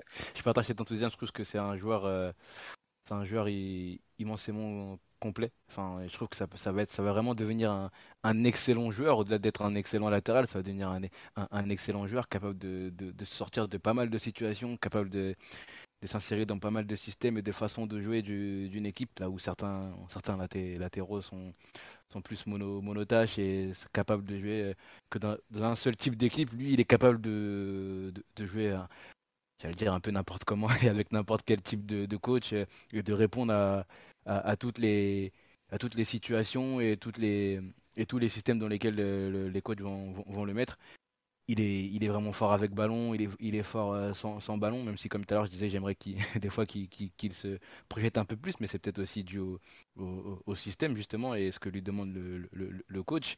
Mais c'est vrai qu'il est capable de sortir de, de, de, pressing facilement, capable de trouver des, des, bonnes passes. On parle pas beaucoup de son jeu de passe, mais il est vraiment très bon euh, sous pression. Il arrive à trouver des passes intérieures qui sont des fois intéressantes et même parfois, même très souvent pardon, intéressantes. Et là, tu as parlé du volet défensif dont on ne parle que très peu euh, avec lui. Euh, le retour dont on, dont on parle depuis tout à l'heure est, fou, mais il en a fait d'autres aussi euh, dans la saison et d'autres aussi dans le match d'hier où il a été vraiment, vraiment intéressant.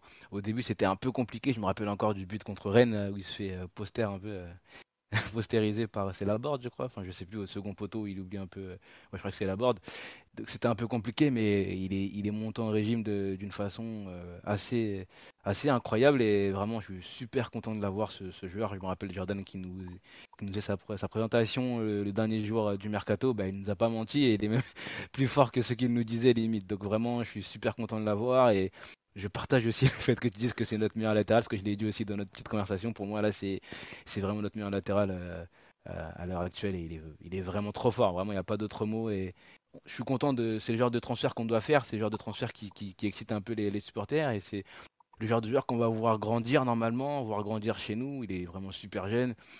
20 ans, 19 ans, enfin je, je sais 19 même Ans, ouais. 19 ans et tu le vois à ce niveau-là, tu, tu, ne peux que penser que dans 5 ans il sera encore, encore jeune et encore à un niveau, enfin, à un niveau bien, bien, plus, bien plus élevé que celui-là. Donc vraiment, merci le Sporting, merci Sarabia pour ce que tu as fait. J'espère qu'on te, qu'on te remerciera assez pour ce que tu as fait pour le faciliter sa venue. Merci Pablo d'y être allé. Sans toi, rien n'aurait été possible. Euh, non, ouais, juste, euh, on dirait pas, non, on dirait qu'on nous dit attention, alerte aux blessures. C'est vrai que même ça, il a été épargné jusque-là, donc on lui souhaite que ça continue parce qu'il a quand même pris. Moi, j'avoue qu'à chaque fois qu'il prend un coup, je repense aux propos de Jordan nous disant ouais, il est un peu fragile. mon cœur s'arrête totalement. Je me dis non, non, relève-toi, relève-toi. Il y a, il y a Levin Turzava qui rôde au camp des loges. Il y a des choses qu'on veut pas revoir. Donc euh, bon, c'est comme ça. Et oui, le Sporting, visiblement, le PSG tente de glisser des prêts, bah, comme Sarabia notamment au Sporting, qui visiblement, côté Sporting, est très très ferme sur le fait que bah, ont besoin d'argent, ils veulent l'argent, parce que bah, après ils vont redévelopper d'autres joueurs et, tout ça. Globalement, le PSG est évidemment très convaincu par le joueur, ça, il n'y a aucun doute, aucun doute. Mais bon, aujourd'hui, il faut quand même trouver 40 millions d'euros, et je ne sais pas si vous le savez, mais ça se trouve pas facilement non plus comme ça. Euh, on nous dit de comparer la saison de Nuno et celle d'Ashraf. Mais non, mais c'est pas la peine. C'est deux côtés différents. Mais juste aujourd'hui, vraiment, je trouve que Nuno est défensivement et vraiment à latéral euh, plus abouti, beaucoup plus abouti même qu'Ashraf, qui est par ailleurs un très bon joueur, qui fait des, très bonnes choses. Mais juste, je préfère à cet instant le profil de Nuno, c'est tout. Non, le Sporting ne veut pas Kurzawa. Le Sporting a réussi à retrouver un arrière gauche dont le nom m'échappe, qui, exact, qui fait lui aussi de, très bonnes choses. Donc, Comment ça, ils veulent pas Kurzawa? Il a signé pour 4 ans de plus et pas pour rien, n'oublie pas. il reste encore 2 ans à tirer à la fin. Parce qu'on a besoin de, lui, tu as raison. ouais, non, peut-être pas, non. Bref. Euh, on va passer donc aux questions-réponses, à part si euh, Simon veut rajouter quelque chose sur le notre génial petit portugais, couvé par euh, l'autre portugais qui fait de très bonnes choses dans le vestiaire. C'est vrai qu'on a un duo portugais assez improbable, mais qui fait de qui s'entend bien, et je pense que Danilo a un rôle non négligeable dans l'intégration de Nuno Mendes qu'on n'a pas souligné. de grands joueurs et de grands hommes. Tout à fait. Surtout la montagne du Douro. On, je vous laisse poser les questions dans le live là sur le. J'ai tous les lives là, le YouTube, le Twitch et le YouTube. Si vous voulez commencer, on va y aller. Il y avait déjà eu des questions qui ont été posées. On me disait est-ce que Vainaldum a perdu son place en sélection? Alors, il n'est plus titulaire en ce moment, mais ça faisait déjà un certain temps. Il y a eu un article très complet, très complet pardon, décrit sur le site concernant la situation de Vainaldum en sélection, où en gros, bah, il n'y a pas beaucoup de place pour lui. Et euh, Luis Van Raal à qui on souhaite un prompt rétablissement car le, l'entraîneur néerlandais, pour ceux qui n'ont pas suivi, souffre d'un cancer de la prostate et assez agressif, donc on, vraiment j'espère pour lui qu'il va réussir à s'en sortir. Mais euh, est un peu en train de perdre sa place, donc globalement ça sent pas très très bon pour lui en sélection. Il sera à la Coupe du Monde, hein. il est vice-capitaine et pas capitaine comme je l'ai écrit à une époque. Mais toujours est-il que globalement c'est pas c'est pas génial. Il faudra pas compter sur la sélection pour le relancer ou ou ce genre de choses. Aujourd'hui, il est plus en comment vous, à quoi je pourrais vous comparer la situation? Bah, Celle d'un ancien titulaire qui est en train de perdre sa place peu à peu, tout simplement. Euh, autre question qui a été posée sur le live est-ce que le départ de Mbappé, s'il a lieu, sous-entend forcément celui de Neymar? Euh, Je ne pense pas, je dirais même plutôt au contraire. Je ne sais pas, Titi ou Simon ou Omar, si vous voulez répondre à ça. Aucun rapport avec la choucroute. Voilà. Non, mais c'est juste que globalement, le PSG a besoin de stars par rapport à son développement marketing, merchandising et tout ça. Euh, le PSG ne peut pas se permettre de perdre deux stars d'un coup. Donc je pense que oui, si Mbappé part, euh, ni Neymar ni Messi ne, partiront, par exemple. Voilà. Euh, autre, il y a deux questions qui sont liées à l'avenir de Donnarumma et Navas. La première, c'était est-ce que pensez-vous que Navas et Donnarumma pourraient partir, partir pardon, accoupler avec? Est-ce que Donnarumma est annoncé euh, de retour en Italie? Est-ce que c'est fake ou est-ce que c'est probable? Titi, Omar euh, ou Simon, qui veut répondre à, cette double question un peu sur l'avenir des gardiens? Sur, sur j'ai l'impression que les Italiens ils sont dans une propagande euh, euh, presque espagnol sur le sur le fait qu'ils aimeraient le voir revenir et qu'ils très souvent tous les tous les deux mois, tous les trois mois de euh, d'un mal-être de sa part et que ce serait possible qu'il revienne en, Italie. Même si je crois que la dernière rumeur, il parlait plus de 2023 parce qu'il allait euh, bénéficier de leur, tu sais, le statut qu'ils ont. Plus pour un statut fiscal avantageux pour pouvoir payer le, salaire en gros.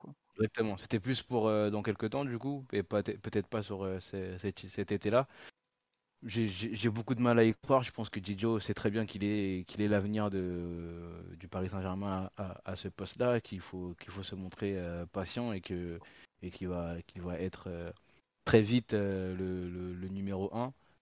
si vraiment je devais miser sur un départ, ce serait peut-être celui de Kaylor, mais voilà, moi je pense qu'il n'y a, a pas de, de, doute et pas de crainte à avoir sur, sur Didio, même si on sait qu'il est dans une passe assez, assez compliqué avec Madrid, avec l'Italie, etc. Et qu'il a fait quelques, quelques erreurs récemment, qui, des erreurs qui font partie de, la vie d'un footballeur et surtout d'un gardien de but comme, comme il est.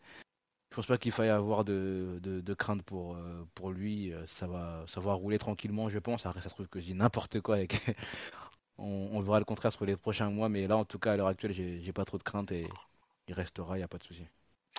Euh, ouais, non, globalement, comme on dit sur live, c'est un feuilleton après la non-qualification. Non, il y a une campagne de presse en Italie euh, assez hallucinante concernant Donnarumma, où clairement, ils lui font payer le fait qu'il soit barré d'Italie pour aller jouer en France.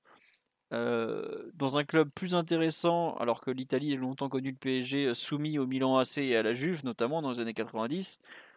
Et enfin, honnêtement, je dis, tu, enfin, bon, vous lisez pas les articles italiens, vous perdez pas grand chose à ce niveau-là.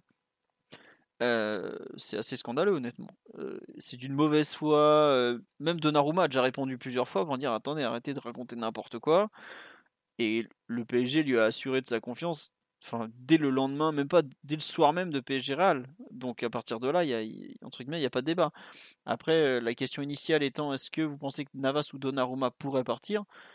Euh, Moi, j'ai aucune honte à dire que j'espère que Navas va partir pour simplifier la hiérarchie. Non pas que je n'ai rien contre Keylor Navas, qui est un gardien fantastique qui, à cet instant, est peut-être même le meilleur gardien que le PSG a eu dans ses accomplissements personnels.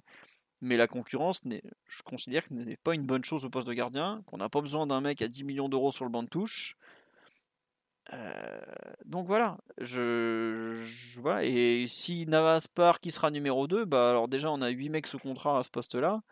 Et du coup, le Ouais, non, mais honnêtement, pour un gardien numéro 2, moi je prends un français déjà pour les listes UFA, parce que c'est quand même un point qu'on oublie régulièrement, mais c'est important pour faire le numéro 2. Après, visiblement, Costil veut retourner chez lui à Caen et ça parle beaucoup de d'un retour à Caen pour, boucler la boucle. Euh, non, Alban Lafont viendra pas faire le numéro 2, c'est une idée sur le live. Voilà. Areola, pareil, est-ce que Areola, ne voulait pas rester à Paris pour faire le numéro 2 Il a fait le numéro 2 toute la saison à West Ham. Bon, alors il a quand même joué tout ce qui est FA Cup, euh, Carabao Cup et, euh, et, Europa League. Donc il a joué au final, je pense, pas loin d'une quinzaine de matchs. Facile, hein, je pense.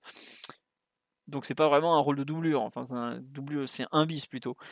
Mais je pense que ça l'intéresse pas du tout d'être la doublure à Paris et je pense aussi que le PSG veut le vendre cet été. Lui aussi voudra partir pour de bon. D'où le fait qu'il faut pas trop le compter. Après, j'espère qu'on va pas se retrouver à récupérer Sergio Rico qui est pas spécialement performant avec Mallorca pour pour faire le numéro 2 quoi. Mais moi je pense qu'il y a un vrai besoin de, de se séparer d'un des deux gardiens et je pense forcément plus pour Keylor Navas de par l'âge, euh, le contrat et... et, le fait que je préfère Donnarumma comme gardien à cet instant, quoi, tout simplement. Je sais pas, euh, Simon, Titi ou Omar, ce que vous en pensez de la situation des gardiens Pas grand chose. Navas, il peut trouver un point de chute avec son âge et ses émoluments Bah oui, voilà. C'est la question. C'est une vraie question. Hein la question financière au PSG a tendance à bloquer, voire à scléroser les, situations des uns et des autres. Donc, euh, Au Real, euh, au bout d'un moment, il avait accepté le fait de partir parce qu'il avait vu que c'était soit il, soit il était tout le temps remplaçant, euh, soit il devait partir. pour, le, PSG, pas pour Newcastle ou. Moi, je sais que. ça, avait, ça avait quand même un peu traîné. Hein. Tout à fait, oui. Il avait eu du. Il, A, il, a, il a difficilement accepté. Et il a longtemps, euh, via pas mal de relais dans la presse, dit qu'il souhaitait s'imposer et qu'il ne bougerait pas de Madrid. Et, euh, et, le transfert se fait euh, de mémoire dans les derniers, derniers jours du, du mois d'août. Dernier jour, oui, ou avant-dernier. Mais après, moi, ce qui me. Enfin, Nevas, globalement, il voudra pas partir n'importe où. Moi, je vois deux soucis, enfin plusieurs soucis. Déjà, en Italie, bah, la Juve a son gardien avec Chechny, je doute qu'elle va prendre Navas. L'Inter a signé Onana. Le Milan AC a euh, Mike Maignan qui a déjà fait oublier Donnarumma qui est un fantastique gardien. Et la Roma a Rui Patricio et n'a pas les moyens. reste après les Lazio, mais pareil, la Lazio ils ont pas un rond, ils vont pas prendre Navas. L'Allemagne, ils ont largement assez de gardiens allemands, ils, ne viendront jamais chercher Navas, et encore moins les, deux gros clubs. Euh, comment il s'appelle Leipzig, ils prendront jamais un vieux, ils sont satisfaits avec Gulacci. Le Bayern à Neuer, euh, ils viendront jamais le chercher. Et Dortmund a, investi dans Kobel l'an dernier, donc ils viendront pas le prendre non plus. Reste l'Espagne. Bon bah le Real à Courtois qui n'a rien envie à Navas, qui est même meilleur. Le Barça à Ter Stegen, mais jamais ils prendront un mec comme Navas avec le jeu au pied qu'il a. Reste l'Atlético, il y a Black. Pour moi, c'est à peu près la seule piste possible en Europe, et je parle même pas de piste, c'est de piste possible. C'est l'Atlético si au Black part. Reste ensuite l'Angleterre, mais le problème de Navas, c'est qu'il a rien d'un gardien anglais. en Navas, le jeu aérien, c'est où il est pas bon, voilà. Il n'est pas très grand non plus, et l'Angleterre, c'est le championnat qui centre le plus en Europe. Il leur demande des, qualités euh, physiques très importantes, et il demande en plus d'être fort dans les airs. C'est un, un super gardien, mais il va pas aller à United, il va pas aller à City, il va pas aller à Liverpool, il va pas aller à Arsenal, il va pas aller à Tottenham, il va sûrement pas aller à Chelsea non plus. Donc on, descend d'un cran. Est-ce qu'il va aller à, par exemple à West Ham? Bah non, s'il veut devait aller à West Ham, s'il voulait en signer un, il signera à Rola par exemple parce que c'est la suite de Fabianski. Il y a eu la piste, enfin les rumeurs Newcastle cet hiver avec parce que Dubravka est pas non plus un joueur très performant. Enfin, c'est un bon gardien, mais clairement par rapport à Navas. Mais est-ce que vous voyez vraiment Navas quitter le PSG pour la Newcastle? Et moi, je pense, j'ai vraiment des gros doutes Navas euh, à ce que Newcastle cherche. Pour ça, ce que je me dis, c'est est-ce que Newcastle ne va pas tenter de faire signer un très gros nom cet été, genre euh, bah, on va on va s'offrir, on va se payer au Black, et à ce moment-là, il y a une place qui se libère à l'Atletico dont il, qui peut récupérer. Mais sinon, pour moi, c'est vraiment un joueur qui va être très très difficile à faire partir. Euh, parce que justement, euh, voilà, comme on dit, il a un tel salaire, déjà il peut aller pratiquement qu'en première ligue et il n'a pas un jeu pour la première ligue. C'est vraiment le souci, c'est qu'il n'a pas un jeu pour la première ligue, Navas. C'est comme euh, les rumeurs avec Icardi en Angleterre. Qu'est-ce que vous voulez faire Qu'est-ce que vous voulez qu'Icardi qui, qui fait 20 secondes au 100 mètres aille jouer en Angleterre dans le championnat le plus physique de la planète? Ils vont lui dire. ils ont arrêté de recruter des vieux en plus. Et en plus, ils arrêtent de recruter des vieux. À part, le contre-exemple CR7 évidemment, mais sinon en première ligue mettre des millions sur des trentenaires ils ont plus trop envie. Hein. Voilà, il y a la MLS, mais est-ce que Navas accepterait la, MLS Non. Euh, vraiment, la situation des gardiens au PSG, c'est très compliqué parce qu'il a encore 3 ans de contrat, donc il n'y a même pas de résiliation imaginable, tout ça. Euh, il a la Coupe du Monde avec le Qatar, euh, au Qatar ou le Costa Rica, bonne chance d'être malgré tout. Alors ça, on saura en juin s'il va ou pas. moi, j'avoue que je, porte de sortie pour Navas, à moins qu'il fasse un énorme effort salarial mais il sait que c'est son dernier gros, gros contrat actuellement, puisqu'il a quand même prolongé d'un an, un mois avant qu'on signe Donnarumma, globalement. Une, idée de génie, ça encore. Et vraiment, la porte les portes de sortie pour qu'il en avasse, c'est franchement très dur à trouver. Sachant qu'il a un salaire qui est autour de 1 million d'euros par an. On parle de l'Inter, mais l'Inter a signé Onana de, de l'Ajax. Donc voilà. Non, il n'a pas 3 ans de contrat, pardon. Il avait signé l'an dernier. Il lui restait. En fait, il y avait. Au moment où Donnarumma signe, il y a 3 ans de cohabitation théorique par rapport au contrat. Là, il est en juin, sous contrat jusqu'en juin 2024. Donc il aura 37 ans Allez, à, ce moment-là, puisqu'il est de, novembre 86, je crois, un truc du genre. Bon.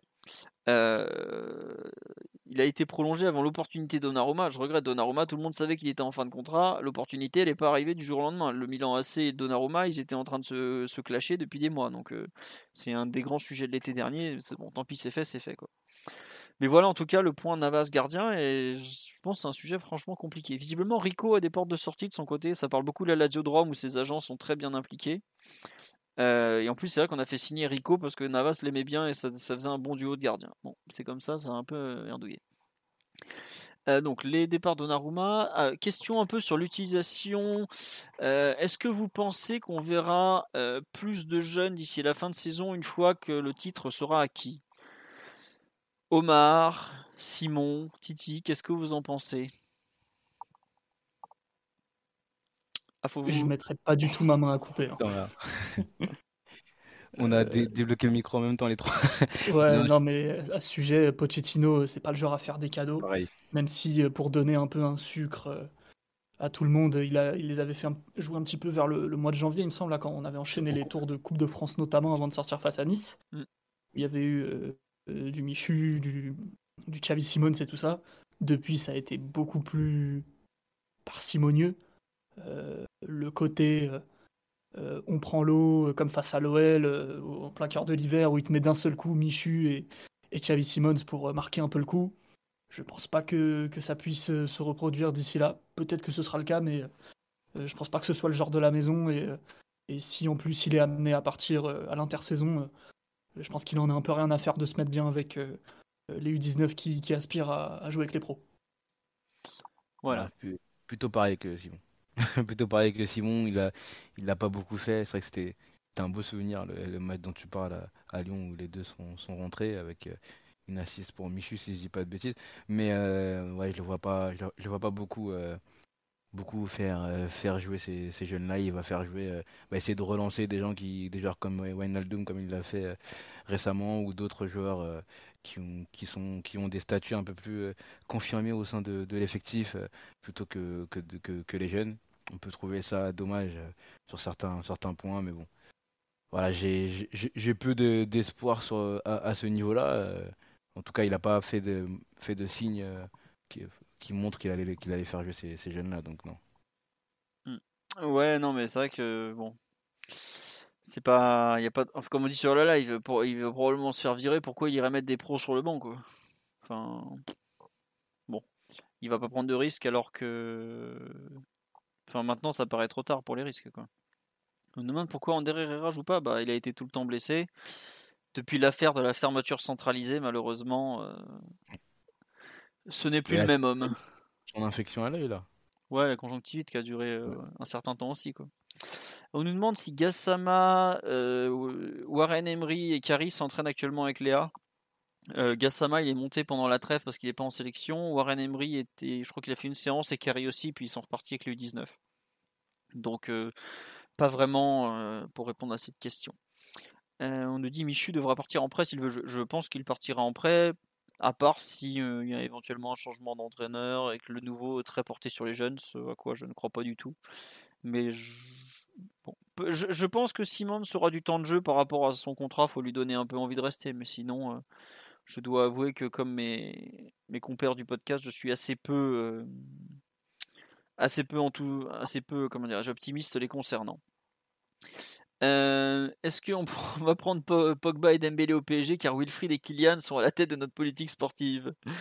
Euh, Omar, euh, tu, valides évidemment ce, retour à l'île de France pour nos, jeunes? Bien sûr, la francisation de l'effectif est nécessaire. Et, deux joueurs et deux patriotes comme Ousmane et Paul sont bien entendu les bienvenus même si je pense que, ça va être de plus en plus difficile de, de récupérer Ousmane, bien que je le souhaite.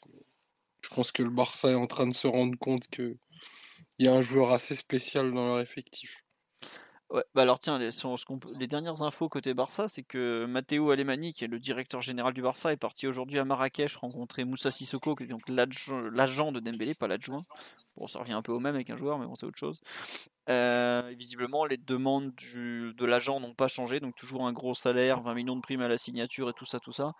Et comme le Barça est absolument pas dans la en moyen de de lui donner tout ça, visiblement, ça n'a pas beaucoup avancé. Après, je vois qu'il y a la, il y a comment s'appelle, Elena Condis de la de la Copé qui a dit que, attendez, je suis en train de vous le traduire en direct. Euh, demain, double meeting du Barça pour Dembélé et pour Ronaldo, voilà, mais l'Uruguayen lui devrait prolonger. Euh, visiblement, là, non, c'était ce soir avec euh, pour Dembélé, ça s'est pas forcément ultra bien passé. Il y a toujours pas mal d'écart entre les entre les deux parties. Donc est-ce que Dembélé va prolonger au Barça? En tout cas, il y a un, une personne qui est très très pour sa prolongation qui s'appelle Xavi. Et Dembélé, bah, visiblement, lui, aurait dit qu'il était intéressé à l'idée de prolonger. Mais euh, c'est comme ça. Visiblement, les, demandes financières sont assez loin des, des autres demandes, euh, comment dire, les demandes affectives, on dira ça comme ça. Euh, est-ce qu'un prêt de El Shaddai pour la Ligue 1 c'est trop tôt? Tiens Omar, tu as un avis sur un prêt de El Shaddai dès la saison prochaine? Oui, c'est trop tôt. En Ligue 1, en Ligue 1, ça me paraît trop tôt. Disons que ça, ça très péremptoire de le dire de cette façon-là, mais bah, ce jeune a 16 ans quoi. Voilà, c'est ce que j'allais dire. Bien qu'il bien qu'il ait une avance morphologique euh, très très prononcée, euh, faut qu'il fasse sa caisse, il y a encore plein de choses à voir avant, avant de jouer régulièrement en Ligue 1. Donc, euh, faut, pas faire de l'excès de jeunisme. Déjà, les jeunes, faut les envoyer dans des cadres collectifs qui sont, qui sont huilés, précis, avec euh, une bonne compartimentation. Et ça, il n'y a pas beaucoup de clubs de Ligue 1 qui, peuvent se le permettre. Donc, je pense qu'une deuxième année en, en U19 sera vraiment pas trop pour lui. Enfin, là, pour l'instant, il a 16 ans, il en aura 17 en mai. Je viens de vérifier la date de naissance. Je sais que Angers s'était renseigné cet hiver, euh, mais honnêtement, je sais pas si vous rendez compte ce que c'est pour un gamin de 17 ans d'être envoyé comme ça. Euh, je euh, sais même pas où, sans, sans, ses proches, sans ses amis, sans sa famille, dans un, dans un univers ultra concurrentiel qui est un vestiaire de Ligue 1 c'est compliqué quand même. Euh... Ah, c'est pas facile. Le dernier, enfin, il avait pas, il peut-être pas 16 ans à l'époque, mais Jabi, on l'avait envoyé euh, à Crotone. Crotone. Bon, ça l'avait fait, ça l'avait fait grandir un peu, même si je pense que sportivement, c'était, ça n'avait pas été le top du top, mais ça l'avait fait quand même grandir. Mais c'est pas facile pour un jeune comme d'être envoyé comme ça. En plus en Ligue 1, est-ce qu'il, est-ce qu'il a sa place en Ligue 1 Enfin, il a 16 ans. Enfin, au bout d'un moment, il faut aussi qu'on, qu'on soit, qu'on, garde raison et je pense que, que, ce jeune doit encore progresser. Il a, il a encore un peu de temps. On a vu quelques quelques bribes du joueur qui, qui, qui pourraient être euh, dans, le futur. Et encore, c'est vraiment très tôt, donc faut le laisser, faut le laisser avancer, le laisser progresser et laisser les, les éducateurs du PSG le, le, le, faire travailler. Ouais, voilà, non, honnêtement, j'avoue que les, les, prêts pour des gamins, même pas majeurs, de mémoire, Diaby, il est de 99. Il est prêté à Croton à partir de janvier 2018. Donc, pour vous donner une idée, il avait déjà 18 ans, il allait sur ses 19. Là, on parle d'un joueur qui va avoir 17 ans. Il y a quand même un an et demi, deux ans de, moins. Ouais, pareil, les rumeurs au Bayern, tout ça. c'est franchement, je trouve ça insupportable. Euh, mais bon, c'est comme ça. En tout cas, je ne vois pas partir. Euh, toujours concernant des, départs de jeunes, on nous parle de Marcin Bulka qui est prêté à Nice avec option d'achat. Des échos niçois et polonais que j'ai pu avoir, euh, Marcin euh, devrait nous quitter probablement dans les, prochains mois. le Nice a l'air assez convaincu. Après, est-ce que lui voudra rester? Puisque visiblement le titulaire Benitez va partir. On sait que en fait il y a Benitez donc argentin attend son passeport français. Visiblement ça parle beaucoup de lui en Italie pour, euh, pour partir euh, en Italie.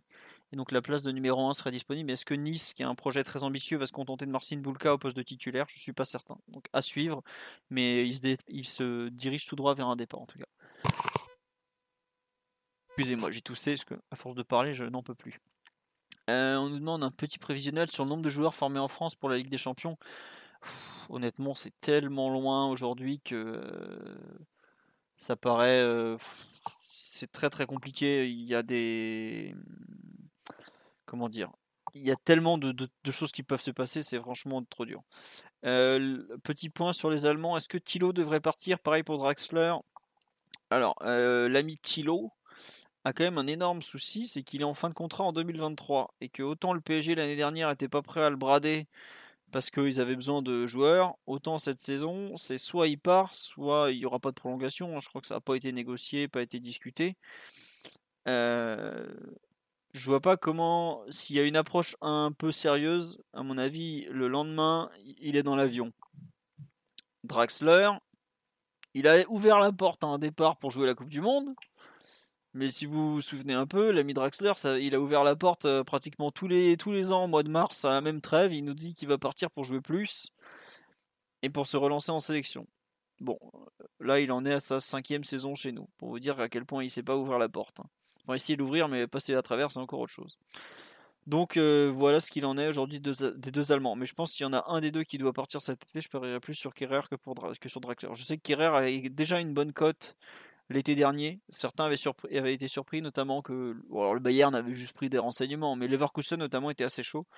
Il est quand même titulaire en sélection allemande, l'ami Kerrer, puisque bah, euh, Hansi Flick l'aime beaucoup.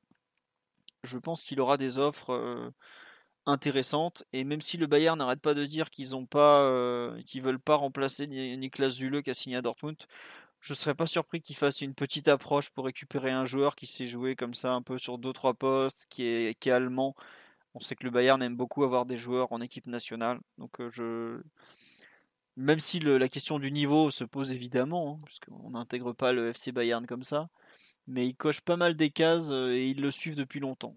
Ils aiment bien les joueurs formés à Schalke en plus, ils en ont déjà 2-3 assez connus. À savoir Neuer et Goretzka, je ne serais pas surpris qu'il y en ait un troisième. Surtout que Goretzka. On a dit un troisième, Nubel.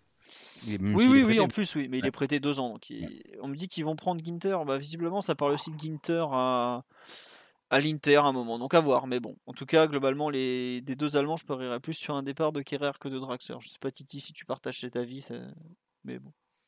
Oui, oui, tota-, totalement de, de, de, cette, de cet, cet avis-là, pardon.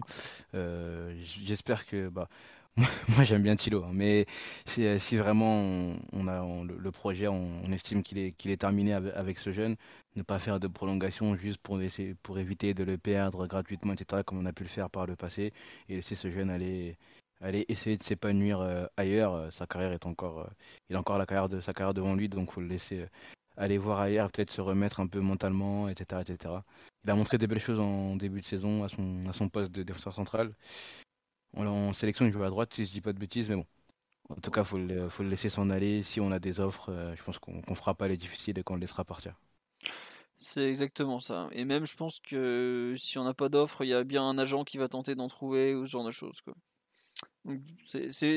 Pas vrai. Je pense que pour le coup, l'été prochain, le PSG a peut-être plus de chances de vendre des joueurs que par le passé. Et sur le live, on nous dit Draxler, il est appelé en sélection quand il joue pas, il n'est pas appelé quand il joue. Détrompez-vous, Draxler est très souvent appelé en sélection. C'est un joueur euh, qui a toujours une vraie cote en Allemagne. Euh, mais en club, pour le coup, c'est un peu une larve, on va pas faire semblant. Donc voilà.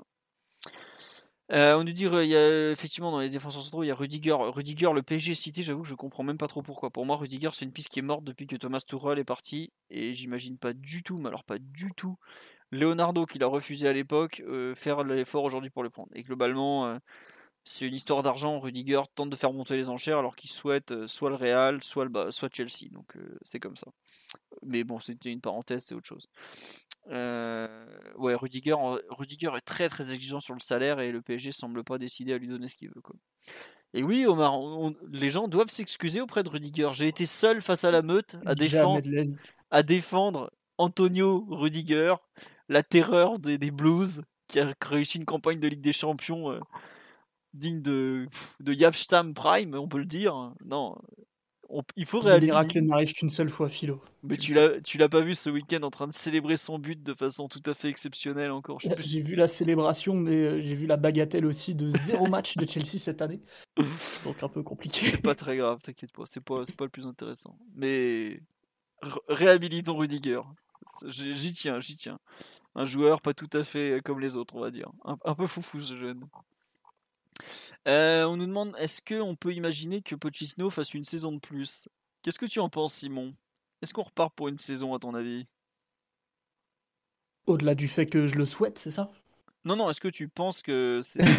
non, non, je te ouais, pas. On en avait parlé euh, la dernière fois que je suis venu, on en avait parlé, donc ça fait 2-3 semaines. Euh, non, plus avec le, la, trêve internationale, mais il y a deux ou trois podcasts, on en avait parlé. Et, euh, évidemment, euh, ouais, Titi me le fait remarquer, je suis pour le maintien de la Pochoneta qui euh, montre des valeurs morales très supérieures et qui fait du bien. Mais sinon, il n'y a qu'à voir le marché des coachs. Dans une intersaison compliquée où tu personne sur le marché, où la Coupe du Monde va en plus galvauder les débats au niveau national parce que avant ce sera compliqué et après encore plus, sachant que le PSG en plus a tendance à croquer un peu les coachs comme ça, pas leur faire de cadeaux, ils peuvent vite se retrouver dans des situations plutôt délicates, avec énormément de, pression, de responsabilité. Euh, venir au PSG aujourd'hui, même si tu as euh, des grands joueurs, euh, des, émoluments qui sont pas petits et que tu as l'opportunité de, piloter un sacré projet, c'est pas de tout repos. Donc moi, ça me surprendrait pas du tout que Pochettino rempile pour une saison. Et là, il n'y a que la vérité de Roland Garros qui pourra nous l'apporter. la fameuse. Euh, non, ouais, voilà, comme le dit une personne live, le problème c'est qui d'autre? Après, pour moi, il y a un élément nouveau depuis la dernière fois qu'on en a parlé. Si vous avez écouté, Noël Legret, qui est quand même président de la fédération, dans une interview, elle laissait entendre que bon, Zidane au PSG, ça le dérangerait pas. Mais ça, c'est pas la partie la plus importante. La partie la plus importante, c'est quand il dit que Zidane aura l'équipe de France, mais que c'est pas forcément le moment. Or, on le sait tous que Zidane, il prendra pas le PSG tant qu'il a la moindre chance de prendre l'équipe de France quand Noël Le dit ça, il ferme un peu la porte malgré tout. Et si Noël Le ferme la porte, bon Zidane il est mignon, le padel, tout ça, aller voir ses enfants, bon allez, c'est bon, tes fils ils ont pas le niveau, on va passer à autre chose, on va redevenir un peu sérieux maintenant. Je m'excuse auprès d'un... Il y en a un qui est bon dans le tas, donc je le taille un peu. Mais euh, plus sérieusement, je pense que s'il y a une ouverture, elle est peut-être venue de la part de la Fédération française quand ils ont un peu confirmé des champs malgré tout. Et là, il y a peut-être. mais le dit ça, mais il peut pas dire ça il le dit là, mais on est potentiellement à 6 mois d'une déroute en Coupe du Monde, euh, qui est un sort qui malgré tout frappe chaque équipe euh, qui a été victorieuse au mondial depuis, depuis 30 euh, ans ou plus. C'est-à-dire tu gagnes la Coupe du Monde et tu passes pas le premier tour. S'il y a déroute au Qatar dans un peu plus de 6 mois, euh, je suis pas certain que Deschamps puisse survivre à une deuxième débâcle parce que malgré tout, ce qui s'est passé contre la Suisse à l'Euro, ça reste assez, assez douloureux. Hein pas du tout le projet de cette équipe de France de sortir en huitième d'un euro à 36 ou 54, je sais plus. Donc on verra, on verra bien. Et si on se retrouve le bec euh, dans l'eau euh, au mois de décembre, je pense que Zizou euh, aura un boulevard pour s'imposer. Après, n'oublie pas t'as peut-être parlé un peu vite. Hein. Ouais, mais Simon, méfie-toi, c'est que si Zidane s'engage, par exemple, était là pour la saison 2022-2023, l'équipe de France se fait sortir au mondial, euh, si je me trompe pas, il n'y a même pas de trêve internationale en mars prochain. Donc au final, t'es pas pressé de trouver un coach. Il peut, il peut finir sa saison avant de reprendre la France. Et à l'été 2023, par contre, des coachs sur le marché, il y en aura beaucoup plus. Donc, euh, voilà. Après, sur le live, on nous dit totale confiance pour que le Qatar facilite le parcours de l'équipe de France. Ils en sont capables. Hein. Euh, non, non, mais voilà, honnêtement, il y a quelques semaines, euh, je croyais pas du tout à la piste Zidane. Quand je vois quelques égaux et la déclaration de, de Noël Legrette, qui est vraiment un personnage clé de l'histoire de l'affaire, euh, notamment par rapport à Mbappé, par rapport à plein de choses, je pense que la piste Zidane est peut-être un peu, un peu plus ouverte que, ce que je ne pensais vraiment, notamment parce que l'équipe de France semble vouloir continuer avec Deschamps, enfin en tout cas la fédération. Quoi. Donc après, je rejoins Simon, s'il n'y a pas Zidane, je ne suis pas si certain que beaucoup que Pochettino va sauter. Hein. Si c'est pour nommer Lucien Favre ou Rudy Garcia, merci quoi. Il y a pas le marché des coachs est très très particulier cette saison avec la Coupe du Monde en novembre qui bloque un peu tout le monde. On voit que United a, a aussi tente d'accélérer son recrutement, mais par exemple United était très intéressé par Lucien Riquet. Lucien Riquet leur a dit bah non en fait euh, moi je peux pas quoi. J'ai la, la Coupe du Monde, je vais pas me barrer maintenant alors que j'ai remonté une sélection complète quoi. Mancini, dont j'avais exprimé mes grands doutes, sur lequel j'avais exprimé mes gros doutes et mes peurs à l'idée de le voir débarquer à Paris, pareil, a l'air de vouloir continuer avec la sélection italienne. Euh, donc, c'est une piste en moins. Mais je suis pas certain vraiment que. J'ai pas l'impression que Pochettino soit forcément à la porte à cet instant. C'est un peu. S'il y a peu de communication, c'est peut-être aussi un peu de, type bah tu continues parce qu'il n'y a pas mieux quoi. Après, est-ce que le PSG ne va pas tenter, euh, dans je ne sais quel euh, accès de fureur, d'aller euh, de nouveau chercher un Simeone qu'ils avaient tenté de débaucher en 2017 Je ne sais pas si vous vous rappelez, au mois de mai, peu après avoir viré Laurent Blanc, on avait les, les, négociations en direct avec Simeone à qui on promettait monts et merveilles. Et sa femme qui le racontait à la presse argentine, extraordinaire période, avant que Monts et merveilles qu'il a eu à l'Atlético d'ailleurs, vu qu'il est peut-être encore à ce jour le coach le mieux payé du monde. Voilà, exactement. Euh, tiens, autre question sur là, on nous dit quand Mbappé dit qu'il y a eu de nouveaux éléments, est-ce que ça pourrait venir du moment où coach et directeur sportif sont en suspense? Cela pourrait être ça. Après, il y a aussi quelque chose qui s'est quand même passé ces derniers jours. Hein. On sait que le... bon, il y a visiblement l'apparition, ou la réapparition d'un troisième club. Euh, qui à mon sens pour moi c'est Liverpool mais je, je, suis pas sûr hein. pour moi c'est forcément eux je vois pas qui ça peut être d'autres autre que City par exemple mais bon ça c'est autre chose euh, c'est que le projet est-ce que le projet Real Madrid euh, qui prend 4-0 à la maison par le Barça qui joue l'Europa League est une euh, est pas aussi un élément à prendre en compte par exemple se rendre compte que l'équipe qui va peut-être rejoindre est, est peut-être pas finalement celle qu'il avait imaginée en termes de, de capacité sportive parce que c'est quand même pas rien de se prendre 4-0 euh, à la maison euh, dans, dans, le match le plus attendu de la saison à l'échelle nationale. Quoi. Je, c'est un truc que je, crois que les Espagnols en ont parlé d'ailleurs à un moment que après la déroute, ils disaient ouais, soit Florentino Pérez va faire un contre-feu en parlant de, Mbappé juste après, ce qui finalement n'a pas eu lieu, et soit il y a un il y a peut-être aussi quelque chose qui a changé. Après, c'est vrai qu'ils peuvent aussi virer Ancelotti. Ça fait partie des possibilités. Connaissant le Real Madrid, ils aiment bien virer des coachs aussi. Donc euh, voilà. Omar ou Titi ou Simon sur les, nouveaux éléments. Qu'est-ce que vous en avez pensé de cet euh, euh, élément de langage de Mbappé qui pour le coup est vraiment un élément de langage parce qu'il il en a parlé sur Prime Video et puis après il a redonné exactement les mêmes mots à la presse écrite. Donc,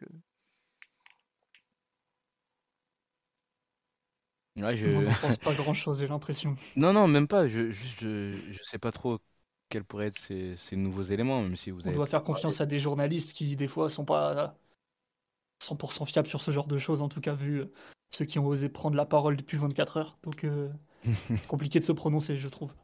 Ouais, c'est ça, c'est compliqué de se prononcer, c'est compliqué de, de, réussir à trouver quels seraient ces, ces nouveaux éléments, même si j'imagine que ça doit parler de, Enfin, on a parlé un peu tout à l'heure, Omar il a parlé de ces histoires de tu les sponsors avec l'équipe de France. Euh, ça en a parlé aussi dans les médias récemment pour le Paris Saint-Germain qui serait prêt à le laisser un peu, euh, j'allais dire, gérer ce, côté-là et lui donner un peu plus de liberté. Ça peut être un des nouveaux éléments. On peut parler des, directeurs sportifs, du coach, ça peut être un nouveau, des, des, nouveaux éléments aussi. Enfin, il peut y avoir, il peut y avoir beaucoup de, beaucoup de choses ce, cet élément de langage qu'il a utilisé, il est très vaste. et donc, il laisse la porte ouverte à beaucoup de, de, scénarios et à beaucoup de possibilités. Je, je, je sais pas trop ce que quels pourraient être ces nouveaux éléments, mais il peut en avoir beaucoup, beaucoup, et c'est dur là de, de, de, de trouver, de, de les trouver. Parce Après, que, juste, je me permets de te couper, euh, quand il parle de nouveaux éléments, l'histoire des droits d'image, pour moi, c'est pas des nouveaux éléments, justement. C'est un truc qui date, qui dure depuis des mois. Ou donc, c'est pas des mois, c'est des semaines. Donc je vois pas pourquoi il parle de nouveaux éléments. Le seul truc qui a changé, c'est que maintenant, c'est public. C'est tout. Mais quand on voit les interviews de la- l'avocate Delphine Verheven euh, et des autres, Mbappé s'est pas réveillé le mardi matin à Clairefontaine en disant vas-y, euh, Betclic, non, non, au Paris sportif, euh, vous nous faites chier avec vos paris et tout ça. Quoi. Non, c'est ça, c'est- pour moi, c'est pas un nouvel élément, c'est juste c'est devenu un élément public, c'est pas pareil. Juste, euh, c'est pour ça qu'il y a beaucoup de gens qui nous parlent euh, sur le live des droits à l'image. Je pense que c'est un point clé du dossier et côté madrilène, ils disent que ça c'est pas réglé chez eux. En tout cas, les, les trucs un peu sérieux. hein. Je vous évite les L confidentiales euh, de Catalogne ou L nationales, je sais plus comment ça s'appelle, qui complètement foiré, foireux, pardon. Mais euh, c'est pas nouveau quoi. Alors après, est-ce que c'est qu'est-ce qu'il entend par là? Bah, il y a que lui qui sait. Et après, il est assez malin, il sait en jouer. hein. Oui, Titi, excuse-moi, je t'avais coupé, mais tu peux répondre. Ouais, non, non, je, je, je, sais plus, j'ai un peu perdu le, perdu le fil de ce que je voulais dire, mais voilà, t'as, t'as, un, un peu résumé là. C'est vrai que c'est compliqué de savoir, parce que c'est, y y a que lui qui sait, il y a que lui, son avocate et ses parents qui doivent, qui doivent savoir quels sont ces nouveaux éléments, et bien sûr le, les, les deux clubs avec qui, ou les trois maintenant, avec lesquels ils, ils discutent, donc c'est un peu, c'est un peu compliqué. Mais là, tu parlais du réel, tu dis que c'est pas réglé pour eux. Dans quel sens? Parce que du coup, Bah, après, le Real, en fait, quand tu signes avec eux, te demande beaucoup en termes de répartition de droits à l'image. Je crois qu'il faut faire 50-50 avec eux, vo- voire même leur lâcher 100%. Je crois que c'était Marca ou As, enfin un des deux grands quotidiens madrilènes, ou peut-être la Cadena Ser, je sais plus. Enfin, le- ceux qui sont vraiment euh, qualitatifs, on va dire, qui disaient que côté Real, ce pro- la répartition des droits à l'image de Mbappé n'était pas totalement réglée, visiblement. Euh, alors autant ils sont d'accord sur le salaire, tout ça, je pense que la prime aussi, ça, à mon avis, ça s'est réglé depuis un bon moment. Mais l'histoire de la, des droits à l'image, ça semble être un vrai souci. Alors est-ce que c'est ça les nouveaux éléments? C'est que le Real veut pas lâcher je, je vois pas en quoi c'est nouveau, parce que pour moi c'est un truc où ils ont forcément parlé depuis des mois de ça, quoi. Compliqué de, de tout savoir, la vérité, s'il y a vraiment une vérité et tout ça. Mais On bon, le saura pas. On le saura pas. On le saura juste quand il aura donné sa décision. euh, Et on fera un peu la rétrospective de, de, de, de cette, cette année, même des années précédentes et de, ses interventions, etc. Mais avant ça, on n'aura jamais, on jamais la vérité. Enfin, c'est compliqué. C'est des, c'est des, euh, des, des dossiers qui se jouent euh, à dans des sphères tellement hautes que on- c'est compliqué pour nous, simples supporters, mais même parfois pour quelques, quelques journalistes, d'avoir des, d'avoir des infos vraiment très, très précises là-dessus. Donc là, nous, à part, à part attendre et, espérer un peu que, que cela se dégoupille bien pour nous, on ne peut rien faire d'autre et on l'écoute un peu euh, dérouler euh, tout tous ses speeches et tout son, tout son show euh, comme il sait bien le faire. Euh, je pense pas que ça serve de, d'essayer de chercher un peu la, petite phrase pour savoir si c'est plus dans notre sens, de chercher un peu la petite apparition au handball pour se dire ah il est très impliqué au PSG, etc. etc. Je pense qu'il faut, qu'il faut juste attendre et, voir ce qui va se passer. De toute façon, là, on est, on est un peu suspendu à sa, à sa décision. Euh, c'est lui qui, qui a un peu les, les, cartes en main, en car- cartes en main, pardon, même beaucoup. Voilà, on, dirait un peu une star. euh, on parlait de NBA, une star NBA qui doit, qui doit décider un peu où il doit aller sur la free agency. Ben là, c'est presque, c'est presque pareil. Donc, il a les cartes en main et on, attend un peu, quoi. ouais, bah non, mais tu vois, un truc tout, tout con, par exemple, c'est euh, aller voir du handball. euh, Bon, déjà, faut pas oublier que sa mère était pro euh, joueuse de, de haut niveau. Je sais pas si le handball féminin était pro à l'époque. Et par exemple, il a un, bon pote au moins au PSG qui est handball, c'est qui est Elohim Prandi. Donc, si je me trompe pas, il, il il était au hand le jour où Prandi est revenu au terrain, enfin au, hand pro après avoir été poignardé le soir du 31 décembre. Donc, c'est peut-être pas un hasard s'il était à ce match-là en fait. Faut peut-être plus chercher euh, des fois des rapports très simples euh, plutôt que d'imaginer des trucs très très compliqués. Quoi. Voilà. Fé- chez les féminines aussi pour la dernière victoire, enfin qualification en tout cas, euh, des, des féminines là. Je crois qu'il était là aussi dans le vestiaire un peu à les féliciter, etc. Donc voilà, c'est des belles images, c'est bien. Il est, il est, il est très très impliqué et très professionnel jusqu'au bout, donc c'est c'est cool. Et il faut peut-être pas chercher de, de trucs derrière et, euh, et juste voir quelqu'un qui, qui aime bien, euh, bah, Le aime sport aussi, quoi. et le sport, voilà, en général. Et, et voilà. Non, mais clairement, euh, je sais que avant même qu'on parle de, qu'on tente d'interpréter, enfin, bon, nous pas trop, mais d'autres l'ont fait pour nous. Mbappé, on l'a déjà vu plusieurs fois à Coubertin pour aller voir le hand. De mémoire, on l'a déjà vu aussi contre les féminines. C'est quelqu'un qui, qui, est quand même très intéressé par son sport, par son environnement autour de lui, par le PSG et tout ça. Donc, euh, moi, ça me surprend pas du tout qu'il aille voir les féminines ou le hand. Euh, globalement, c'est plutôt même du. Enfin, il va pas voir des, des matchs de, de U19 DH, quoi. Enfin, ça me choque pas qu'il y aille, euh, qu'il y. C'est pas le premier joueur, c'est pas le dernier non plus. Thiago Silva, qui à mon avis connaît pas grand chose au handball euh, en tant que brésilien, était régulièrement à Coubertin pour aller voir les matchs par exemple. Donc pourquoi pas Mbappé. Euh, autre thème qui n'a absolument rien à voir, on nous demande est-ce que Mauro Icardi prépare ses valises? Alors là, alors qu'il est, à mon avis, il est plutôt en train de préparer le pot de glace.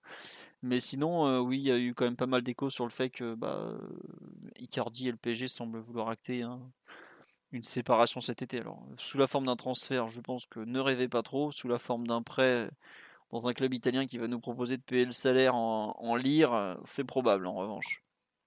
Euh, des nouvelles d'Eric Junior d'Ina. Euh, il est dans le groupe de nouveau pour les matchs, mais il est sur le banc de touche et je crois qu'il s'est même pas échauffé hier. Donc euh, voilà, malheureusement, le pauvre Eric. Bah, tu vois, ça c'est le genre de truc qui, qui me dépasse un peu.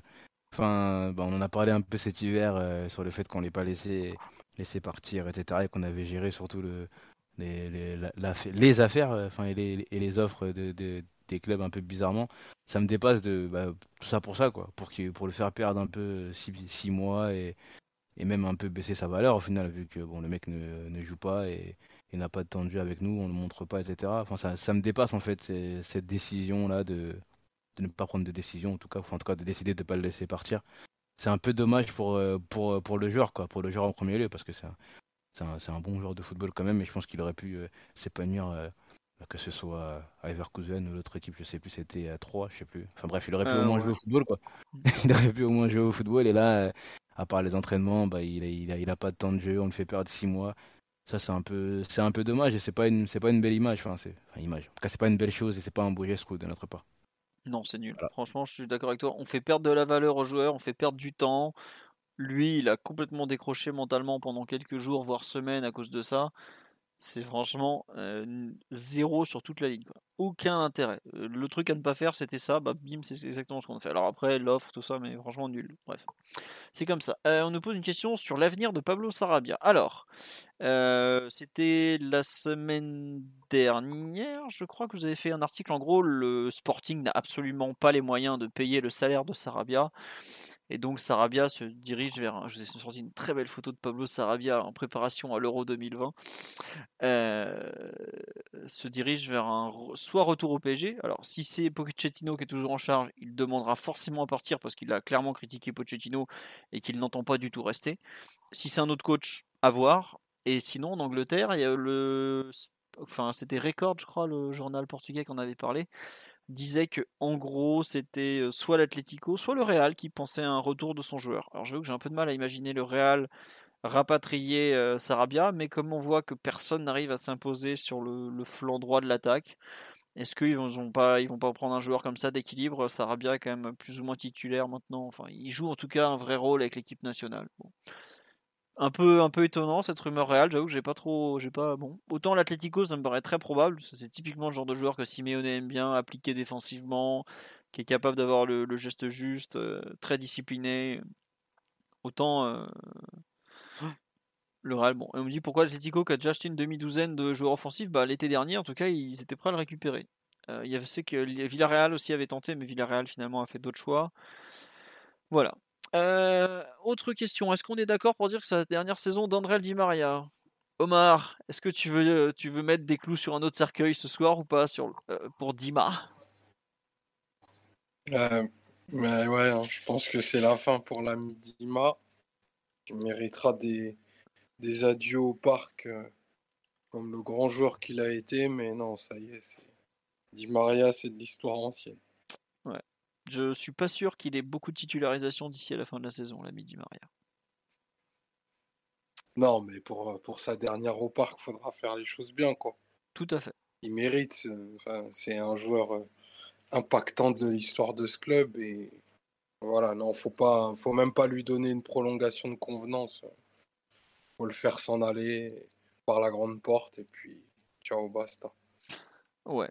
Bah non, mais c'est un je crois que le PSG est totalement sur cette ligne. Donc on nous dit effectivement c'était la saison de trop pour Andrel. Il y a quand même eu une énorme baisse de performance. Je crois que j'ai calculé l'autre jour, il a mis quelque chose comme 3 buts avec le PSG en 2021. Enfin un truc effroyable. Vraiment une, baisse de performance très très très forte qui est sortie un peu de nulle part. Globalement, depuis qu'il est retourné en sélection, avant il arrivait bien à se ressourcer pendant les trêves internationales depuis qu'il est retourné en sélection, il revient, il est complètement bouilli, euh, ça le bouffe de l'intérieur et tout ça. Euh. Bah, c'est un peu l'histoire d'amour entre Di Maria et son équipe nationale, où il a beaucoup donné et il n'a pas forcément toujours récolté jusqu'à l'été dernier, où là, pour le coup, il a vraiment été. Euh, il, bah, il a eu droit à la consécration. Quoi. Ah, mais lui, ça, le prend, comme tu as dit, ça le prend de l'intérieur. Je me rappelle d'un. Comment s'appelle le, le Player Tribune, où il avait parlé de, de son de tout ce qui tout ce qui se passe en sélection pour lui etc et comment ça, le prenait vraiment au trip de, jouer pour euh, pour son pays etc ben, le fait d'être euh, rappelé ça le prend beaucoup déjà physiquement et puis mentalement ça doit être ça doit être important pour lui donc euh, c'est vrai que c'est limite presque logique ce, déclin avec ce retour en sélection pour un joueur aussi âgé comme a dit Omar, il faut lui offrir des, beaux adieux. On n'a pas pu en avoir pour, pour Thiago Silva, par exemple. Donc si on peut en avoir de, de beau pour, euh, pour Jimara, ça peut être bien parce que c'est un, joueur très impactant de, de, cette ère euh, QSI-là. Et il faut savoir euh, dire merci et savoir, savoir faire de beaux adieux parce qu'on n'est on est, on pas très bon là-dessus, je trouve. on ne fait pas de, de beaux adieux à, nos joueurs. Euh, que, ce, que ce soit sur les, cérémonies au parc, etc., ou même après, où on a des, des fois des déclarations pas sympas pour certains de nos joueurs, partis et nos, nos, ex. Donc ce serait bien d'être euh, d'être d'être beau joueur, on va dire, et de, et de faire de beaux adieux, quoi. Tout à fait, je te rejoins à 100% Titi sur notre la façon de dire au revoir à nos joueurs qui n'est pas toujours réussi. Euh, alors, il y a une personne qui m'a demandé plusieurs fois, donc je vais enfin le faire. Euh, est-ce qu'il c'est possible d'avoir un point sur le conflit avec les supporters? C'est difficile à lire. Entre les banderoles et les sifflets contre les joueurs, on comprend plus rien. Alors, euh, visiblement, il y a eu. Enfin, le communiqué du CUP n'était pas très très clair, celui qui est sorti samedi dernier, où ils annonçaient qu'en gros, ils avaient expliqué leur vision au club concernant le fait qu'ils bah, n'étaient pas contents, qu'ils voulaient un changement de direction pour moi, il y, a eu, une réunion avec le club, vu la façon dont s'exprimer, mais c'est pas dit clairement. Euh, il s'avère que ce week-end, il y a encore eu euh, grève. Je ne sais pas si on peut appeler ça grève, boycott, chacun donnera son nom. Euh, aujourd'hui, il n'y a pas de raison que ça change à court terme. Alors j'imagine que contre Marseille, il n'y aura peut-être pas grève quand même, parce que ça reste toujours un match particulier. Peut-être que des changements vont être annoncés, parce qu'il y a une autre personne qui m'a demandé, mais on en est où des changements On en est où des changements? Je vais pas faire genre je à la lumière. Hein. Je sais rester à ma place. Aujourd'hui, il se, il se, dit régulièrement qu'il y a des choses qui vont changer. Globalement, le PSG de QSI a des défauts, mais ils font des changements malgré tout. Il faut, le reconnaître. Il y a régulièrement des changements qui ont été faits, mais c'est pas rapide. Donc je ne sais pas où ils en sont. Il faut voir aussi la. Il faut, quand même avoir bien conscience que le dossier Mbappé change beaucoup de choses. Le dossier. Euh, ça, peut avoir un impact sur, euh, sur à peu près toutes les couches du, du club. Donc voilà. Pour revenir un peu sur les banderoles, il y a eu très peu de banderoles cette fois-ci. Il y a eu la bâche euh, virage au à l'envers, qui est un signe de mécontentement, comme je disais plus tôt. Il y a eu une seule banderole, euh, fier de nos couleurs, pas de nos joueurs, un truc, euh, un, texte un peu similaire. Voilà. il y a les sifflets. Alors ça, les sifflets, je ne crois pas qu'il y ait des directives particulières. Chacun siffle un peu ce qu'il a envie de siffler. Est-ce que ce sont des joueurs qui sont sifflés? Est-ce que ce sont des politiques, entre guillemets enfin, des... Est-ce que c'est ce que représente le joueur qui est sifflé? Moi, j'avoue, euh... hier, j'ai pas été spécialement surpris quand Sergio Ramos a été sifflé, parce que pour moi, c'est un symbole qui est sifflé, tu vois. C'est, c'est vraiment le symbole de la décrépitude du recrutement de l'été dernier, où tu as fait signer des mecs ultra connus qui sont complètement bouillis. Je pense à Vainaldoum, à Ramos. Euh ce genre de, de joueur ou même un peu Messi qui est. Qui non, dis-le, ouais, voilà. Voilà. Euh, non, mais en fait, je, cherchais qui on avait signé, voilà. T'as grave hésité. non, non, non, mais je, je, vous jure, je galérais. Je, comment il s'appelle l'autre déjà? Ça fait peur à toi aussi, euh, le. On va rien dire. non, non, mais bon. Euh, pareil, comme on dit, euh, sur et c'est très juste, le parc a toujours été très hétérogène. Il y a eu des mecs qui ont été sifflés et applaudis, et c'est ce qui, un peu ce qui se passe hier avec Ramos, c'est qu'une partie le siffle, les autres, pour compenser, surapplaudissent, alors qu'il n'y avait pas de quoi applaudir, ils faisaient des passes à 3 mètres. hein. Mais euh, c'est, en, fait, chaque personne est une tendance en soi, je trouve. Donc c'est, on peut pas dire, bah, il y a ci ou ça, quoi. Même, au- sein même des virages, certains vont pas être d'accord. Parmi les latérales, certains vont pas être d'accord. Voilà, après, pour moi, faut pas non plus trop trop s'attarder dessus. D'ailleurs, Ramos, euh, je trouve, a très bien, a très bien géré la chose. Vrai, il s'est pas pris la tête. Euh, il a continué à jouer. Il en a pas rajouté des caisses après. Il y a une, il y a clairement, il y a une rupture affective entre cette équipe et ce public. Une partie du public a pas un peu pardonné. On a vu quand même une belle explosion de joie sur les buts et tout ça. Une partie ne pardonnera rien tant qu'il n'y a pas des changements radicaux. Il veut juste une chose et que les joueurs se cassent. Comme moi après Monaco PSG, je ne le dis pas. Mais on peut pas dire qu'il y a. Enfin, clairement, il y a une vraie rupture entre la direction et le CUP. Tous les communiqués vont dans ce sens, en tout cas la direction actuelle. Il y a des demandes, je ne veux pas leur casser leur délire, mais quand ils demandent le retour du maillot HTR, vous ne l'aurez pas. quoi. Pour la saison prochaine, c'est vite vu. Je peux déjà vous dire, les maillots de la saison 2023-2024, ils sont déjà dessinés, ils sont encore en train d'être validés, tout ça. quoi. Donc c'est mort, il n'y aura pas de maillot HTR qui va ressortir de nulle part. Aujourd'hui, c'est même plus, enfin Nike autant que le PSG qui décide d'après des études tout ça quoi. Donc c'est pas la peine d'espérer des maillots HTR.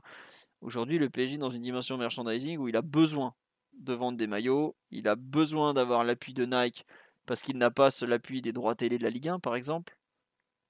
Donc il a un besoin commercial très fort. C'est pas pour rien que le commercial est très important au PSG, c'est parce qu'il en a besoin.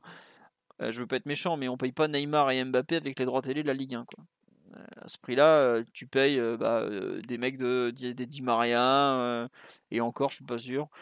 Voilà. Mais en gros, pour résumer, c'est très dur de résumer. C'est y a tout le monde n'est pas d'accord au sein du CUP en plus sur comment agir. Il y a ceux qui sont prêts à aller loin, à des fois sortir un peu des limites pour faire bouger les choses. Et il y a ceux qui, au contraire, disent attendez, on a, on a galéré pendant 6 ans à re- revenir au stade, on peut pas faire n'importe quoi.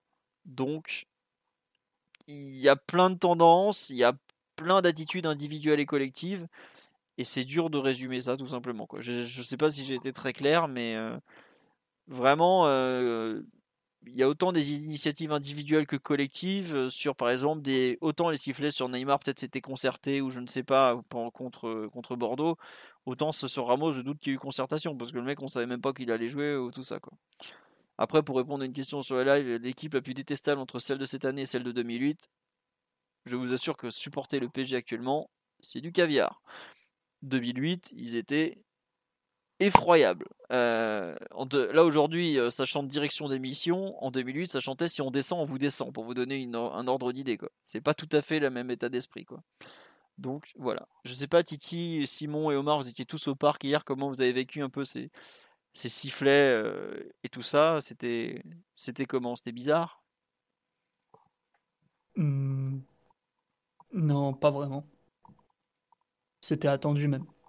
Après l'épisode de la dernière fois, c'est il allait il allait forcément falloir un peu plus qu'une trêve internationale pour euh, entre guillemets passer l'éponge ou revenir à la normale, même si ça veut pas plus dire grand-chose en cette fin de saison.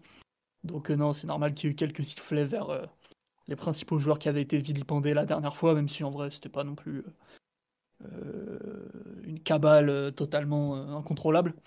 L'entrée de Ramos, bah, c'est le symbole forcément. Le côté non ronflant qui est venu un peu, un peu en retraite dorée au PSG pour, pour pas grand chose. Parce que le joueur en, soi, bah, il, a, il, était absent toute la saison donc il a rien fait, ni en bien ni en mal, donc ça peut faire partie du jeu et puis voilà.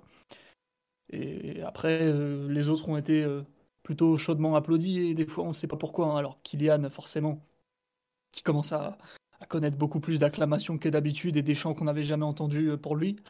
Après, il y a cette énorme ovation envers Marquinhos euh, à sa sortie, alors que lui, pour le coup, il a plutôt été dans les, dans les joueurs qui n'ont pas assuré quand il, a, quand il a fallu, et qui derrière, en plus, n'a tenu aucune communication particulière, silence radio. Peut-être que ça aurait pu valoir une, petite levée de bouclier, quelques sifflets, il n'en a rien été, ça a été euh, une ovation digne de Mbappé pratiquement. Donc euh, non, euh, tout, tout n'est pas très clair, mais après, c'est le principe d'une tribune, c'est le principe d'une, d'une, d'un, des supporters. Parfois, tout n'est pas calculé au millimètre et il y a des réactions qui, qui fusent un peu comme ça, dans un élan collectif, plus ou moins concerté. Parfois, on on s'y retrouve pas tout à fait, c'est pas forcément très juste, mais c'est une tribune de, c'est une tribune de football, c'est pas un tribunal. donc non, c'est normal qu'il y, ait, qu'il y ait toujours ce genre de réaction encore à l'heure actuelle. Bon, très bon résumé de Simon. Je sais pas si Omar ou Titi veulent, j'allais dire, ou Mathieu, l'habitude.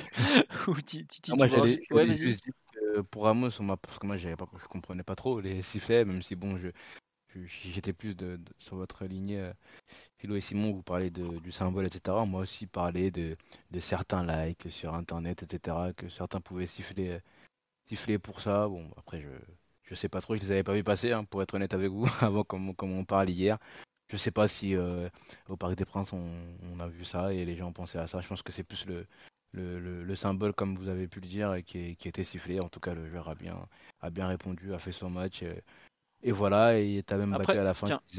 ouais. juste un truc, je te coupe. Moi, je trouve que Ramos, euh, et je vais me faire l'avocat du diable parce que je l'aurais pas sifflé personnellement. voilà, il est blessé, il est blessé.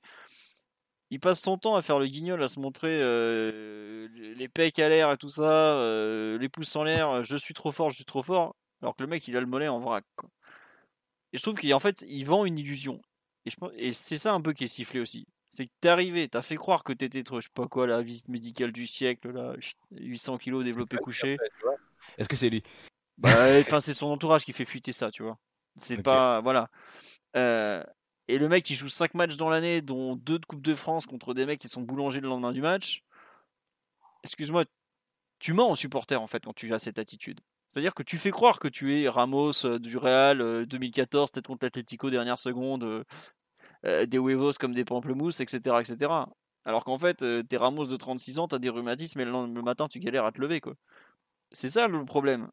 Et je trouve que c'est en fait cette illusion qui a été vendue tout, en début de saison, ce, PSG euh, qui va tout casser, etc. etc.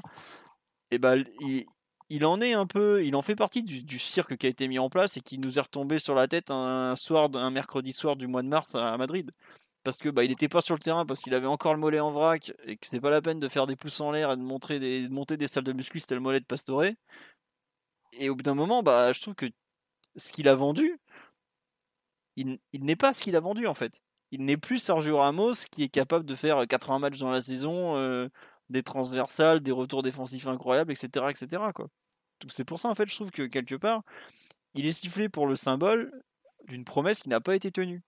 Mais comme, moi, je l'aurais pas sifflé. Mais je comprends que Ramos, comme euh, Messi a été l'ombre de lui-même et a été sifflé, comme Neymar a fait une saison dégueulasse et a été sifflé, bah, quelque part, euh, il récolte un peu ce qu'il sème malgré tout. quoi. Et je le répète, j'aime pas siffler nos joueurs, euh, à part Kezman quand il avait jeté son maillot, parce que lui, pour le coup, il méritait à fond.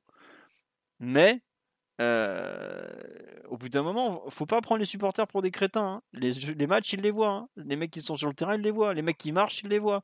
Les mecs qui sont jamais là quand il faut aller au mastic, ils les voient. Hein. Un mec comme Danilo, euh, quand il sort hier, il a applaudi par exemple. Peut-être parce que Danilo, il s'est mis minable alors qu'il y a des moments où il était vraiment, vraiment mauvais. Quoi. Et au bout d'un moment, euh, le public du parc a des défauts. Il est très dur à cerner. Mais les gens qui trichent, ils les voient quand même. Donc c'est pas non plus totalement un hasard si lui aussi il est vilipendé comme les autres, je pense. Voilà, c'est tout. C'est uniquement ce que je, ce que j'avais à dire sur euh, ce jeune Sergio Ramos, plus très jeune malheureusement pour lui et qui est un peu en difficulté d'un point de vue physique. Titi, je te laisse finir sur son cas. Non mais non mais ça s'entend ce que ce, que tu dis et, je, je, peux le comprendre même je le comprends totalement après Bon, les, les, choix sont aussi faits plus haut, ceux qui l'ont fait venir, on, les connaît. Et bon, après, peut-être que ces, sifflets aussi, ça s'adresse à, à ces personnes-là euh, au final. Donc, euh, je sais pas, c'était c'était un peu bizarre. Moi, je trouve ça bizarre. Après, là, les explications, je les entends et je peux les, et je peux les, je peux les comprendre. Et j'allais dire aussi que Kylian, en fin de match, il disait que c'était beaucoup plus, beaucoup plus respectable aujourd'hui, même si je pense qu'il a un peu omis le, le Sergio Ramos parce qu'il disait que là, au moins, on a tous été sifflés. il n'y avait pas une seule personne qui était, euh, qui avait été ciblée voilà, je pense que les joueurs ils le comprennent aussi un peu, un, peu et voilà, ils avancent avec. Oui, non, ils ont, maintenant tu as raison, euh, ils avancent avec. Ils ont, ils ont compris que ça faisait partie entre guillemets de, la fin de saison. Et puis voilà quoi. Mais bon. Enfin, je suis pas sûr que ça ait vraiment beaucoup bousculé Ramos. Il y a que les Argentins qui nous ont saoulés avec Messi, gna gna gna, alors qu'ils l'ont, mis plus bactère beaucoup plus de fois. Bon, bref.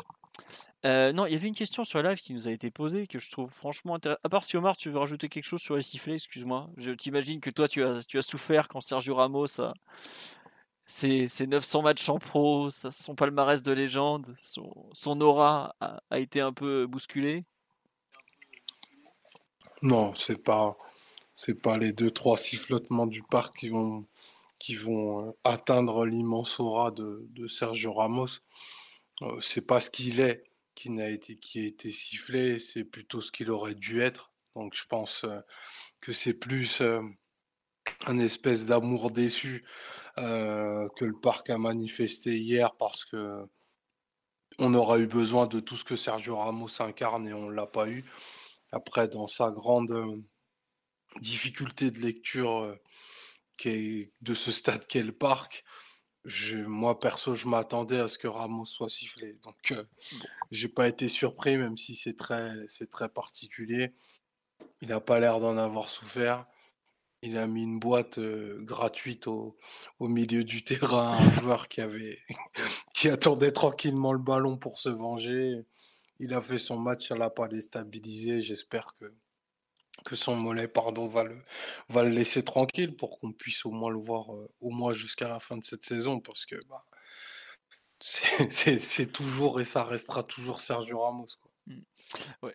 Bon appétit Omar et on souhaite un bon appétit à ceux qui, comme toi, ont, cassé le jeûne du ramadan aujourd'hui. Vous avez tout Ah, je le, le pire, c'est que je suis même, je suis même pas en train de manger, je suis juste en train de m'étouffer. Merde. Non mais il y, en a, euh, on en a parlé sur la live tout à l'heure. C'est pour ça que je, je vous salue, je vous souhaite bien du courage. parce que- Recrache cette os de poulet, Omar. Voilà. Euh, non, une autre question sur la live, on nous dit le, le Qatar par rapport au. Est-ce qu'ils ont encore intérêt à rester après la Coupe du Monde? Euh, bah, Les propos d'Al Khelaifi qui cite le fait qu'ils ont refusé des offres de plusieurs euh, milliards de dollars. Alors, je peux vous le dire, les offres, c'était notamment des offres de Chine. J'en ai parlé sur le forum de Culture Prégée il y a quelques jours des offres de Chine il y a euh, deux ou trois ans quand les Chinois, enfin les milliardaires chinois avaient encore le droit de dépenser. Donc heureusement nous ne sommes pas tombés comme l'Inter qui se fait rattraper depuis par la patrouille et Suning. Non en fait t'as plus le droit de mettre de l'argent là-dedans. Mais voilà, après je sais pas s'il y a eu d'offres récentes. Moi je sais qu'il y a eu en tout cas des approches très sérieuses venues de Chine à l'époque. Est-ce que le Qatar va vendre? Je pense que le Qatar est très content d'avoir le PSG et il est très très très content d'avoir une personne comme Nasser Al Khelaifi en plein cœur du football qui est quand même un sport euh, dont ils sont très friands. Donc euh, je ne crois pas du tout à une vente à court terme. À moyen terme, forcément, ils vont pas rester un siècle au PSG. Mais on me dit sur la live, le Qatar est là pour 50 ans. Je sais pas 50 ans, mais je pense pas que ce soit une vente si, rapide que ça. Avoir un personnage aussi important que Nasser Al Khelaifi, qui est à la fois le PSG et le Qatar, à des postes aussi importants, euh, c'est pour eux, c'est de leur embarque. On voit l'Arabie Saoudite qui a racheté euh, Newcastle d'où ils partent. On voit Manchester City. Et non pas l'Olympique de Marseille. Oui, ah oui, mais on était intéressé par des clubs français. Euh, oui, Bordeaux, oui. voilà. Mais bon, la vente OM va bien, je vous rassure. Non, euh, pour revenir un peu plus sérieux, Manchester City, par exemple, a, bien réussi en Angleterre, mais n'a aucun poids au niveau européen. Et, euh, ça a failli leur coûter cher dans le fair play financier, par exemple. Le PSG, aujourd'hui, via le Qatar, est un, un modèle de. Comment dirais-je de d'insertion dans les arcanes du football européen. Donc euh, pour ça, je vois pas pourquoi ils, euh, ils, ils ont trop, enfin ils ont pas de raison vraiment de, de partir euh, à cet instant. Voilà pourquoi j'y crois pas. En revanche, Le, oui, le entraînement qui arrive à Poissy, ça, ça montre qu'ils ont envie de s'inscrire dans la, dans la durée encore un peu. Quoi. ouais, Encore ouais, on- non mais ouais, non mais t'as raison. Il y a, il y a ça. Et il y a surtout le, le Parc des Princes, l'agrandissement du Parc des Princes, c'est un projet qui est toujours dans les cartons. Ne, ne l'oubliez pas, l'agrandissement du Parc des Princes. C'est pas un- Là, ça a été bloqué euh, avec les JO de Paris parce qu'il n'y avait pas le temps de faire les travaux, les JO de 2024. Voilà, ça va revenir. Et on nous dit qu'il n'y a personne d'évident pour acheter Chelsea. Je vois pas qui pourrait acheter le PSG. Bah, Chelsea est en vente depuis pas longtemps. Il y a déjà trois ou quatre acheteurs et des offres très sérieuses. Donc au contraire, euh, des gens qui voudraient racheter le PSG, c'est tout le monde l'a dit quand le Qatar a racheté le PSG que c'était une bonne idée parce que le championnat de France te permet de verrouiller facilement une place en Ligue des Champions et de grandir petit à petit. Nice, c'est pour, c'est grâce à ça, c'est un peu sur le modèle PSG avec des ambitions financières inférieures qui sont partis là-dedans. Donc voilà. question pour vous, moi j'ai déjà beaucoup trop parlé, une question que je trouve intéressante. Euh, on nous dit merci, mais de rien, c'est un plaisir de répondre à vos questions et d'en parler avec vous. Est-ce que vous, que pensez-vous des propos de Neymar qui sont un peu identiques à ceux de Tourelle et de plein d'autres joueurs après United, selon lesquels c'est plus dur pour les joueurs que pour les supporters? Qui veut se lancer sur ce thème un peu de Oui, Omar. Bah, bah assurément. Bah oui. C'est une, c'est, une évidence. Enfin, euh, alors, non, je ne devrais pas le dire comme ça, parce qu'en fait, euh, l'amour, euh, du, club des supporters et le fait que les joueurs soient acteurs et vivent les situations de plein fouet, c'est deux choses très différentes. Mais dans la période dans laquelle on est, c'est-à-dire avec une prépondérance des, des réseaux sociaux qui est folle, des joueurs qui en sont pour la plupart complètement addicts, qui surveillent tout ce qui se disent en bien ou en mal d'eux, se prendre une, enfin une, tornade de merde comme ils ont pris après le Real, ouais, je pense qu'il n'y a aucun supporter qui veut vivre ça en étant joueur. Parce que derrière, il faut arriver à passer à autre chose. Et je. Pardon, je dis pas ça pour les exonérer de, de quoi que ce soit. Je dis juste que, que perdre quand tu as été sur le terrain à à, n'importe quel niveau que ce soit, mais c'est une meurtrissure terrible. Alors perdre de cette façon-là, enfin moi, perso, je sais que j'aurais jamais pu m'en remettre. Impossible. Donc euh, oui, je pense que pour un joueur, c'est encore, euh, c'est encore plus dur, parce que pour eux, il y a des carrières, euh, il y a des carrières en jeu. Et au final, quand tu es un supporter, ben, perdre, tu as, presque l'habitude en fait. Ouais, voilà. Non, mais tu, c'est un très bon résumé, Omar, euh, de pourquoi c'est c'est bien plus dur encore pour eux que, entre guillemets pour nous. bon, pour moi, c'est un peu mon boulot, ça m'arrange pas, je vais pas faire semblant. Mais euh, globalement, euh, comme tu, c'est toi Titi qui l'a dit que non, c'est Doumbé sur qui dit c'est leur vie le truc. Ouais, c'est ça, c'est que c'est pas parce qu'ils sont dans un, comme dit sur ils sont dans un confort extrême et le salaire les consolerait tout ça, mais non, c'est toute leur vie quoi ce sont des gens qui, globalement, n'ont pas forcément la vie que vous imaginez, qui n'ont pas forcément énormément de trucs en dehors du foot. Euh, un truc tout bête, mais par exemple, c'est très courant de voir des joueurs de foot très connus être euh, au bord des terrains à regarder des matchs tout simplement. Et vous ne vous rendez pas forcément compte la place du football dans leur vie, à quel point tout tourne autour de ça. Et quand l'objectif d'une saison s'arrête, disparaît, c'est tous les ans une petite mort pour eux quand même. Alors après, certains vont. Il y a l'exemple, les joueurs le prennent de façon plus ou moins grave, mais ils sont pas loin. Là, je pense que certains sont pas loin de la déception quand, de la dépression, pardon même, quand le PSG se fait éliminer comme ça. après Manchester United, je crois que c'est Buffon qui avait raconté qu'il n'est pas sorti de chez lui pendant trois jours. Limite, il a rien mangé, à peine bu. tellement il était touché et abattu parce que je pense que côté parisien ils étaient beaucoup euh, à s'imaginer déjà autour d'après et avoir de très très grandes ambitions. Bah, c'est Neymar qui déclare hier, nous, euh, on visait la, finale. On visait la finale, quoi. rien que Pochettino aussi, même si on parle des joueurs, Pochettino aussi, son, son état après le, après le, après le match à Madrid euh, montre que c'est quelque chose d'assez important, que c'est leur vie, etc. Et ils n'ont pas, qu'ils l'ont pas bien vécu, que c'était très dur pour eux. Très très dur pour eux. Donc, ouais, je, je, suis assez de, sur la ligne d'Omar. C'est leur vie, c'est vraiment leur vie ça. Simon, tu veux rajouter quelque chose sur ce point? Je suis d'accord avec vous, il faut remettre un peu l'église au centre du village. Alors les défaites de ce type font plaisir à personne, ça c'est sûr, à part euh, certains journalistes qui font leur beurre là-dessus, euh, sans doute. Mais sinon, euh, que ce soit en interne, que ce soit les supporters, que ce soit des sympathisants du club, c'est difficile pour tout le monde. Et eux, par contre, c'est leur vie pour de vrai. C'est ils le prennent de plein fouet ils sont brûlés vifs euh, beaucoup plus que nous. Il y a des conséquences qui peuvent être beaucoup plus graves à tous les niveaux. Et globalement, euh, le mode de vie dans lequel ils sont installés, certains depuis qu'ils sont gamins, doit pas faire oublier que, euh, bah que, une défaite au foot c'est insupportable en fait. Et n'importe qui euh, qui a joué même à très bas niveau ou très jeune sait euh, que la défaite ça peut ça peut te, tuer. Au sens au sens figuré donc non non très très compliqué. Et peut-être même encore plus dur pour le coach qui lui pour le coup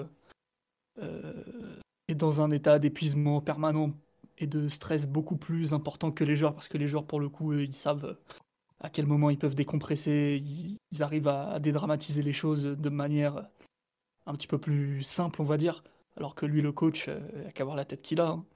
Il est abasourdi, abattu, trahi, au bord de toutes les maladies mentales qu'on peut imaginer, de tous les syndromes d'épuisement professionnel qu'on peut imaginer également. Et surtout que lui, il n'a pas son destin entre, entre ses mains. C'est dans les pieds de ses joueurs. Alors il fait le maximum, mais euh, quand le ciel tombe sur la tête de son équipe, euh, il est peut-être même encore plus durement touché que, que les autres. Et ça, faut, faut pas l'oublier, même si euh, on a tous très mal vécu cette élimination, ça c'est sûr. T'aurais pu te passer de, reprendre l'expression fétiche de Jérôme Sillon, le ciel tombe, sur la tête du Paris Saint-Germain. C'est une expression usitée dans le langage français depuis Goscinny. mais oui, non, mais sinon, sur les, sur les coachs, il n'y a qu'à voir l'état des coachs à leur arrivée et à leur, départ après, c'est des hommes euh, vraiment changés, euh, marqués par, euh, par leur passage au, Paris Saint-Germain. Ils sont détruits, ils sont détruits. C'est un, un, un, boulot, c'est un poste assez, assez compliqué et qui demande beaucoup, beaucoup, beaucoup, beaucoup mentalement. Et je pense, je pense qu'on est, qu'ils sont pas beaucoup dans le monde à pouvoir faire ce coach, ce, ce pardon, ce, ce métier-là de coach de haut niveau. Bah, je sais que pour avoir été en conférence de presse à quelques mètres de Pochettino lors de PSG Bordeaux, après le match, où on gagne 3-0, mais tu as l'impression qu'il sort d'un enterrement. Quoi. Il est lessivé de lessivé. Et la veille à la conférence de presse d'avant-match, j'en avais parlé, je sais plus avec euh, qui, il m'a dit, mais c'était encore pire. C'était. Tu sens que les types. Ils ont été éviscérés quoi. Il n'y a, a, plus rien quoi. Ils, ont été ils sont brûlés de l'intérieur en quelques quelques minutes à Madrid quoi. Après c'est leur métier et globalement après ils sont aussi tous accros à ça. Faut quand même pas l'oublier, c'est que c'est c'est leur passion, c'est leur vie, c'est un peu ce qui les fait vivre, c'est toute leur flamme. Et je, enfin, quand ils disent qu'ils souffrent encore plus que les supporters, euh, je pense que c'est pas, c'est pas faux. Hein. C'est même, c'est même totalement vrai. Hein. Après, euh, ils sont jamais non plus à la place de supporters. Il y a des supporters qui, prennent le PSG très, très, très à cœur. J'en connais qui, qui en sont malades euh, au point de pas dormir de la nuit à chaque défaite, alors que certains joueurs dorment très bien après certaines défaites. Hein. voilà. Mais bon, c'est comme ça. Euh, on nous dit qu'on est spécialiste des effondrements de ce type, j'arrive pas à les plaindre. Peut-être, mais chacun le vit différemment, honnêtement. Mais enfin, ne croyez pas que les joueurs s'en foutent quand il y a une. il n'est pas question de les plaindre, il juste question de réalisme, c'est tout. Voilà, c'est exactement ça. Euh, est-ce que le dossier. Bon, allez, on va finir euh, deux, trois questions. Mercato, au passage, il y en avait encore une. Pogba, est-ce que c'est une piste réelle? Oui. Et je pense que l'histoire entre Pogba et Manchester n'a jamais été aussi proche de se finir que dernièrement. Il y a beaucoup de, de, comment de points qui, qui vont dans le sens d'une séparation, je trouve. Les, déclarations de Pogba pendant la trêve internationale sur le fait qu'à Manchester, il n'a jamais rien gagné depuis des années, qu'il est baladé de poste en poste, que si, que ça. Euh, je trouve que c'est le signe d'un joueur qui estime qu'il ne, qui n'arrivera pas à faire à United ce qu'il avait rêvé. Et vraiment, les. Il a même parlé de dépression, Philo. Ouais, non, c'est ça. c'est ça, c'est ça. Mais moi, surtout, ce qui m'a choqué, c'est quand il tacle le fait qu'il ne gagne rien. Quoi. Et c'est pas comme il le dit, cette année, on gagnera encore rien. Euh, donc, euh, il en a marre. Quoi. On nous dit est-ce qu'on a parlé de Rashford? Non, on n'a pas parlé de Rashford. Pour l'instant, il est toujours sous contrat avec United et il n'y a pas beaucoup de rumeurs en ce sens. Les seules rumeurs qui dit Rashford au PSG, c'est via Pochettino. Étant donné que Pochettino est quand même plus proche de la porte que de rester, même si on en a parlé tout à l'heure. Voilà. Et quid du Capitana avec les doutes autour de Marquinhos Est-ce que vous croyez un changement pour la saison prochaine ou pas du tout? Ce sera la dernière question. Omar, Titi et. Sujet intéressant. Tu trouves? Bah écoute, si, et comme ça a été dit, une des propositions du PSG pour tenter de faire le meilleur packaging possible à Mbappé pour une prolongation, c'est le Capitana. C'était une. Euh, Alors Simon, je me permets. peut-être des conneries, mais ça m'étonnerait pas. c'était pas des conneries, mais c'était plus dit dans le sens est-ce que le PSG ira jusque là quoi? C'était pas dans le sens où c'est sur la table quoi. Donc voilà pour te pour donner un peu une précision. hormis ça, hormis ça, ce sera, sera un peu compliqué quoi. Bon, Marquinhos est sur le point de prolonger, c'est le capitaine depuis le départ de Thiago Silva, auparavant vice-capitaine. Il n'y aura pas de code d'amour encore très très énorme pour la, majorité de, des supporters, donc non, il n'y a pas de, de, raisons qui vont dans ce sens-là en tout cas. Mais ça pourrait être un sujet, pourquoi pas. Euh, dans le football, il faut rien inscrire dans le marbre. Euh, ça va très très vite. Après, comme tu dis, il est quand même euh, capitaine, il s'apprête à prolonger, se dire que le PSG a confiance en lui. Et moi, surtout, je trouve que c'est toujours compliqué de retirer le brassard à quelqu'un qui reste. Quoi. Ça veut dire que tu le pointes du doigt en disant que c'est ta faute. Quoi. Après, il y a des, des, joueurs qui ont vécu ça, ils n'en sont pas ne sont pas morts pour autant. C'est des choses qui peuvent arriver, mais euh, bon, c'est vrai que lui, c'est un cas un petit peu, un petit peu particulier. C'est qui le dernier qu'on a retiré le brassard au club? J'allais Ouais. Mais tu vois, non, mais lui, c'était un peu des bêtises, tout ça. Mais dans d'autres clubs, voilà, mais des, capitaines historiques qui ont été plus ou moins destitués et qui s'en sont sortis, tu vois. Mais euh, c'était pas dans les mêmes conditions, ça, c'est sûr. Claire. Et par contre, ça pourrait être un sujet parce que visiblement, au niveau de, du leadership, ça peut manquer un petit peu de, de répondants, quoi. Oui, mais pour moi, ce qui est, gênant, tu vois, c'est pour ça que j'y crois pas du tout en changement de brassard, que c'est un truc dans le vide. Déjà, à qui bon, À part Mbappé, et encore, Mbappé, c'est un attaquant qui est pas spécial. Enfin, je lui trouve pas l'âme d'un capitaine, autant d'un leader sur le terrain, euh, balle au pied, euh, leader offensif, tout ça, mais oui, mais capitaine, euh, je trouve pas. Et puis, c'est compliqué de dire à Marquinhos, bon, en fait, t'es capitaine, non, mais t'es un capitaine de merde, donc on va te retirer le brassard. Le seul truc qui pourrait faire changer le brassard, euh, c'est un changement d'entraîneur parce que les cartes sont rebattues. Mais même avec ça, euh, je sais pas, je trouve que pour, euh, enfin, on voit que c'est un joueur qui est peut-être un peu en ce moment fragile psychologiquement. C'est encore pire de lui retirer le brassard, je trouve. C'est vraiment l'enfoncer, l'enfoncer, l'enfoncer quoi. Le PSG n'a jamais retiré le brassard à Thiago Silva qui tenait qui... et ça lui a permis, je pense, de rebondir, notamment à un certain moment où il n'était pas bien, euh, vers la fin de l'ère Emery, tout ça. Et on a vu qu'il a rebondi jusqu'à un très très très très bon niveau. C'est peut-être pas le moment de retirer le brassard à Marquinhos. Euh, si ça vient de lui, peut-être. Si de lui-même il le rend, là, dans ce cas-là, c'est différent. Mais aller lui prendre et lui dire, ouais. Euh, ça sera plutôt le capitaine. Et comme on dit euh, sur le live, quel coach va venir se créer un problème avec le brassard Aujourd'hui, est-ce que Marquinhos est un capitaine remis en question? C'est pas son capitana pour moi qui est remis en question, c'est éventuellement plutôt son leadership. Mais le leadership et le capitana, c'est deux choses différentes. Hein. Dans le PSG de Zlatan, le capitaine c'était Thiago Silva, tout le monde savait que le patron c'était Ibra. Hein. Il y a eu plein d'équipes comme ça où le capitaine et le leader sur le terrain n'étaient pas la même personne. Donc euh, je sais pas, Omar, je sais que c'est un sujet où en général tu tu es très loin de, moi, où tu as des, théories assez différentes. Je sais pas ce que tu en penses. Non, mais après, moi, j'aime bien, euh, bien l'idée de mettre des fois un peu de violence dans un vestiaire.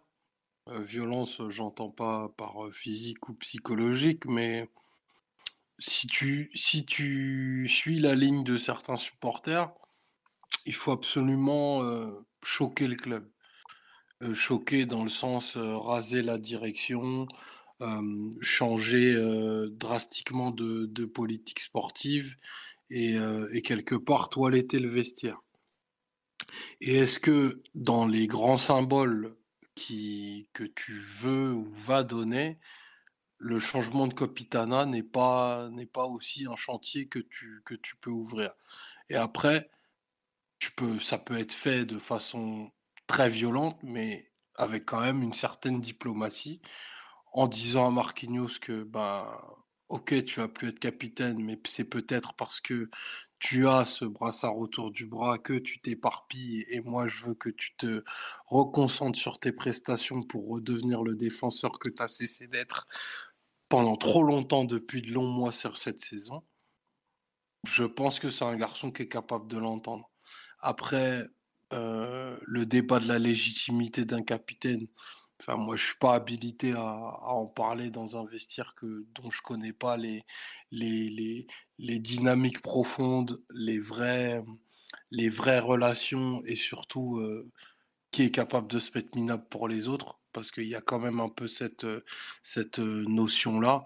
Donc je ne saurais pas te dire qui est plus légitime que, que Marquinhos, mais en tout cas, pour moi, c'est un débat pas fermé, parce que je pense pas que l'antériorité soit le seul critère qui, dans un club qui, qui, qui te rend légitime à être, à être capitaine. Il y a, il y a ce que tu es, il y a ce que tu es prêt à donner aux autres. Et là, il y a là où aussi tu es prêt à emmener les autres qui peut, qui peut faire de toi un capitaine légitime ou non.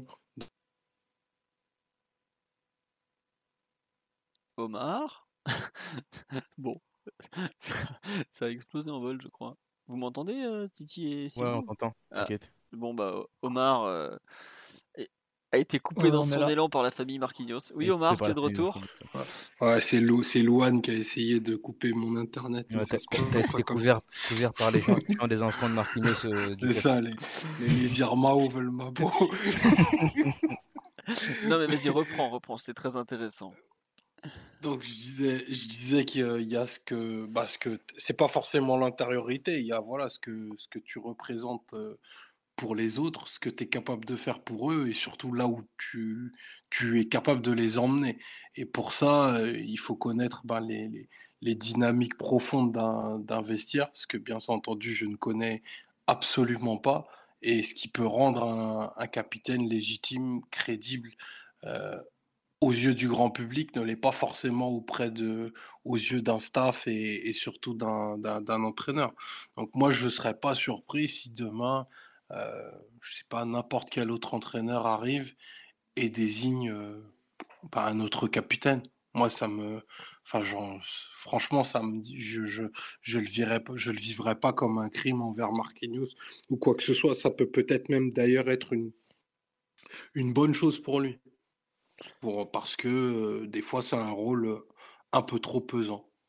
Tiens, on nous dit, il y a aussi la thèse, ce que fait le Real Madrid, si je ne me trompe pas, c'est-à-dire que c'est le plus ancien le capitaine. Et au PSG, le, bah, le plus ancien, ça serait Verratti. Donc. Mais c'est, Ouais, mais après, le, le, plus ancien au Real Madrid, je suis désolé, ça veut dire autre chose aussi. Enfin, quand tu fais 15 ans au Real, enfin, t'es quand même un. Il y a de grandes chances que tu sois un sacré joueur. Quoi. À 15 ans dans le PSG de QSI, t'es un, un, un, sacré joueur aussi, tu vois, quand même. Je sais pas. Je sais pas, Kurzawa aura fait combien d'années au PSG de QSI. Draxler aura fait combien d'années dans le PSG de QSI Il y a un peu trop de contre-exemples pour que je souscrive à ce que tu viens de dire. tu, as raison, tu as raison. Et quand Alphonse va revenir et dire et Attendez, moi je suis là depuis les U9, les enfants, je veux être capitaine. on, va, on va parler un peu bizarrement. Ah, ah, bon? Bref, non mais à part si Simon et Titi vont le rajouter quelque chose, sinon je pense qu'on va conclure là-dessus. Simon, Titi, sur le, le Capitana, vous, voulez passer après le, sage du 20ème ou vous allez vous faire petit euh, et dire qu'il a raison? Il faut savoir se taire. Ouais, c'est ça. voilà. Bon, allez, ce sera la conclusion, parce qu'on est quand même à 2h30 de podcast alors qu'on a fait un PSG Lorient. Euh, j'espère qu'on a répondu aux plus de questions possibles. Euh, en tout cas, euh, on a quand même été assez éclectique sur les thèmes. On a parlé un peu de toute l'actualité du PSG, c'était le but. Le prochain podcast sera lundi prochain avec un Clermont PSG à débriefer. Je peux vous dire que celui-là, il vous fait rêver. Voilà. de rien pour le podcast, c'est un immense plaisir comme toutes les semaines. bah, le Tipeee est toujours d'actualité, évidemment, puisque bah, je vois pas pourquoi on l'arrêterait alors que ça nous permet comme ça de pouvoir faire des choses. On vous dit euh, à lundi prochain. Je sais plus, il y a un autre truc dont je voulais vous parler. Je sais plus. Bon, ça ne pas être très important. Encore merci pour votre fidélité. On, je m'excuse si pour ceux que pour les questions auxquelles j'ai pas pu répondre, les commentaires auxquels je, n'ai pas forcément répondu ou je n'ai pas pu lire à l'antenne, etc., etc. Mais en tout cas, c'était vraiment très intéressant de partager avec vous un peu sur, tous les thèmes. On espère qu'on a été complet, qu'on n'a pas dit trop de bêtises en tout cas. Ah oui, voilà, les féminines qui sont en demi-finale Ligue des Champions, toutes nos félicitations à elles. Et les matchs sont tombés, là, les horaires des matchs, j'ai pas eu le temps de les, lire, mais en tout cas, vraiment, euh, bravo à elle. Et à très bientôt. Allez, bonne soirée tout le monde. Ciao, ciao. Ciao, bisous. Ciao, bonne soirée les amis. Et allez, Paris. allez, bonne nuit, bisous. Allez, Léandro vous embrasse tous puisque euh, Simon doit aller le masser là, c'est l'heure. Ciao, ciao. À lundi prochain. Selling a little or a lot? Shopify helps you do your thing however you cha-ching. Shopify is the global commerce platform that helps you sell at every stage of your business. From the launch your online shop stage to the first real life store stage, all the way to the did we just hit a million orders stage. Shopify is there to help you grow. Shopify helps you turn browsers into buyers with the internet's best converting checkout. 36% better on average compared to other leading commerce platforms because businesses that grow grow with Shopify. Get a $1 per month trial period at shopify.com/work. shopify.com/work.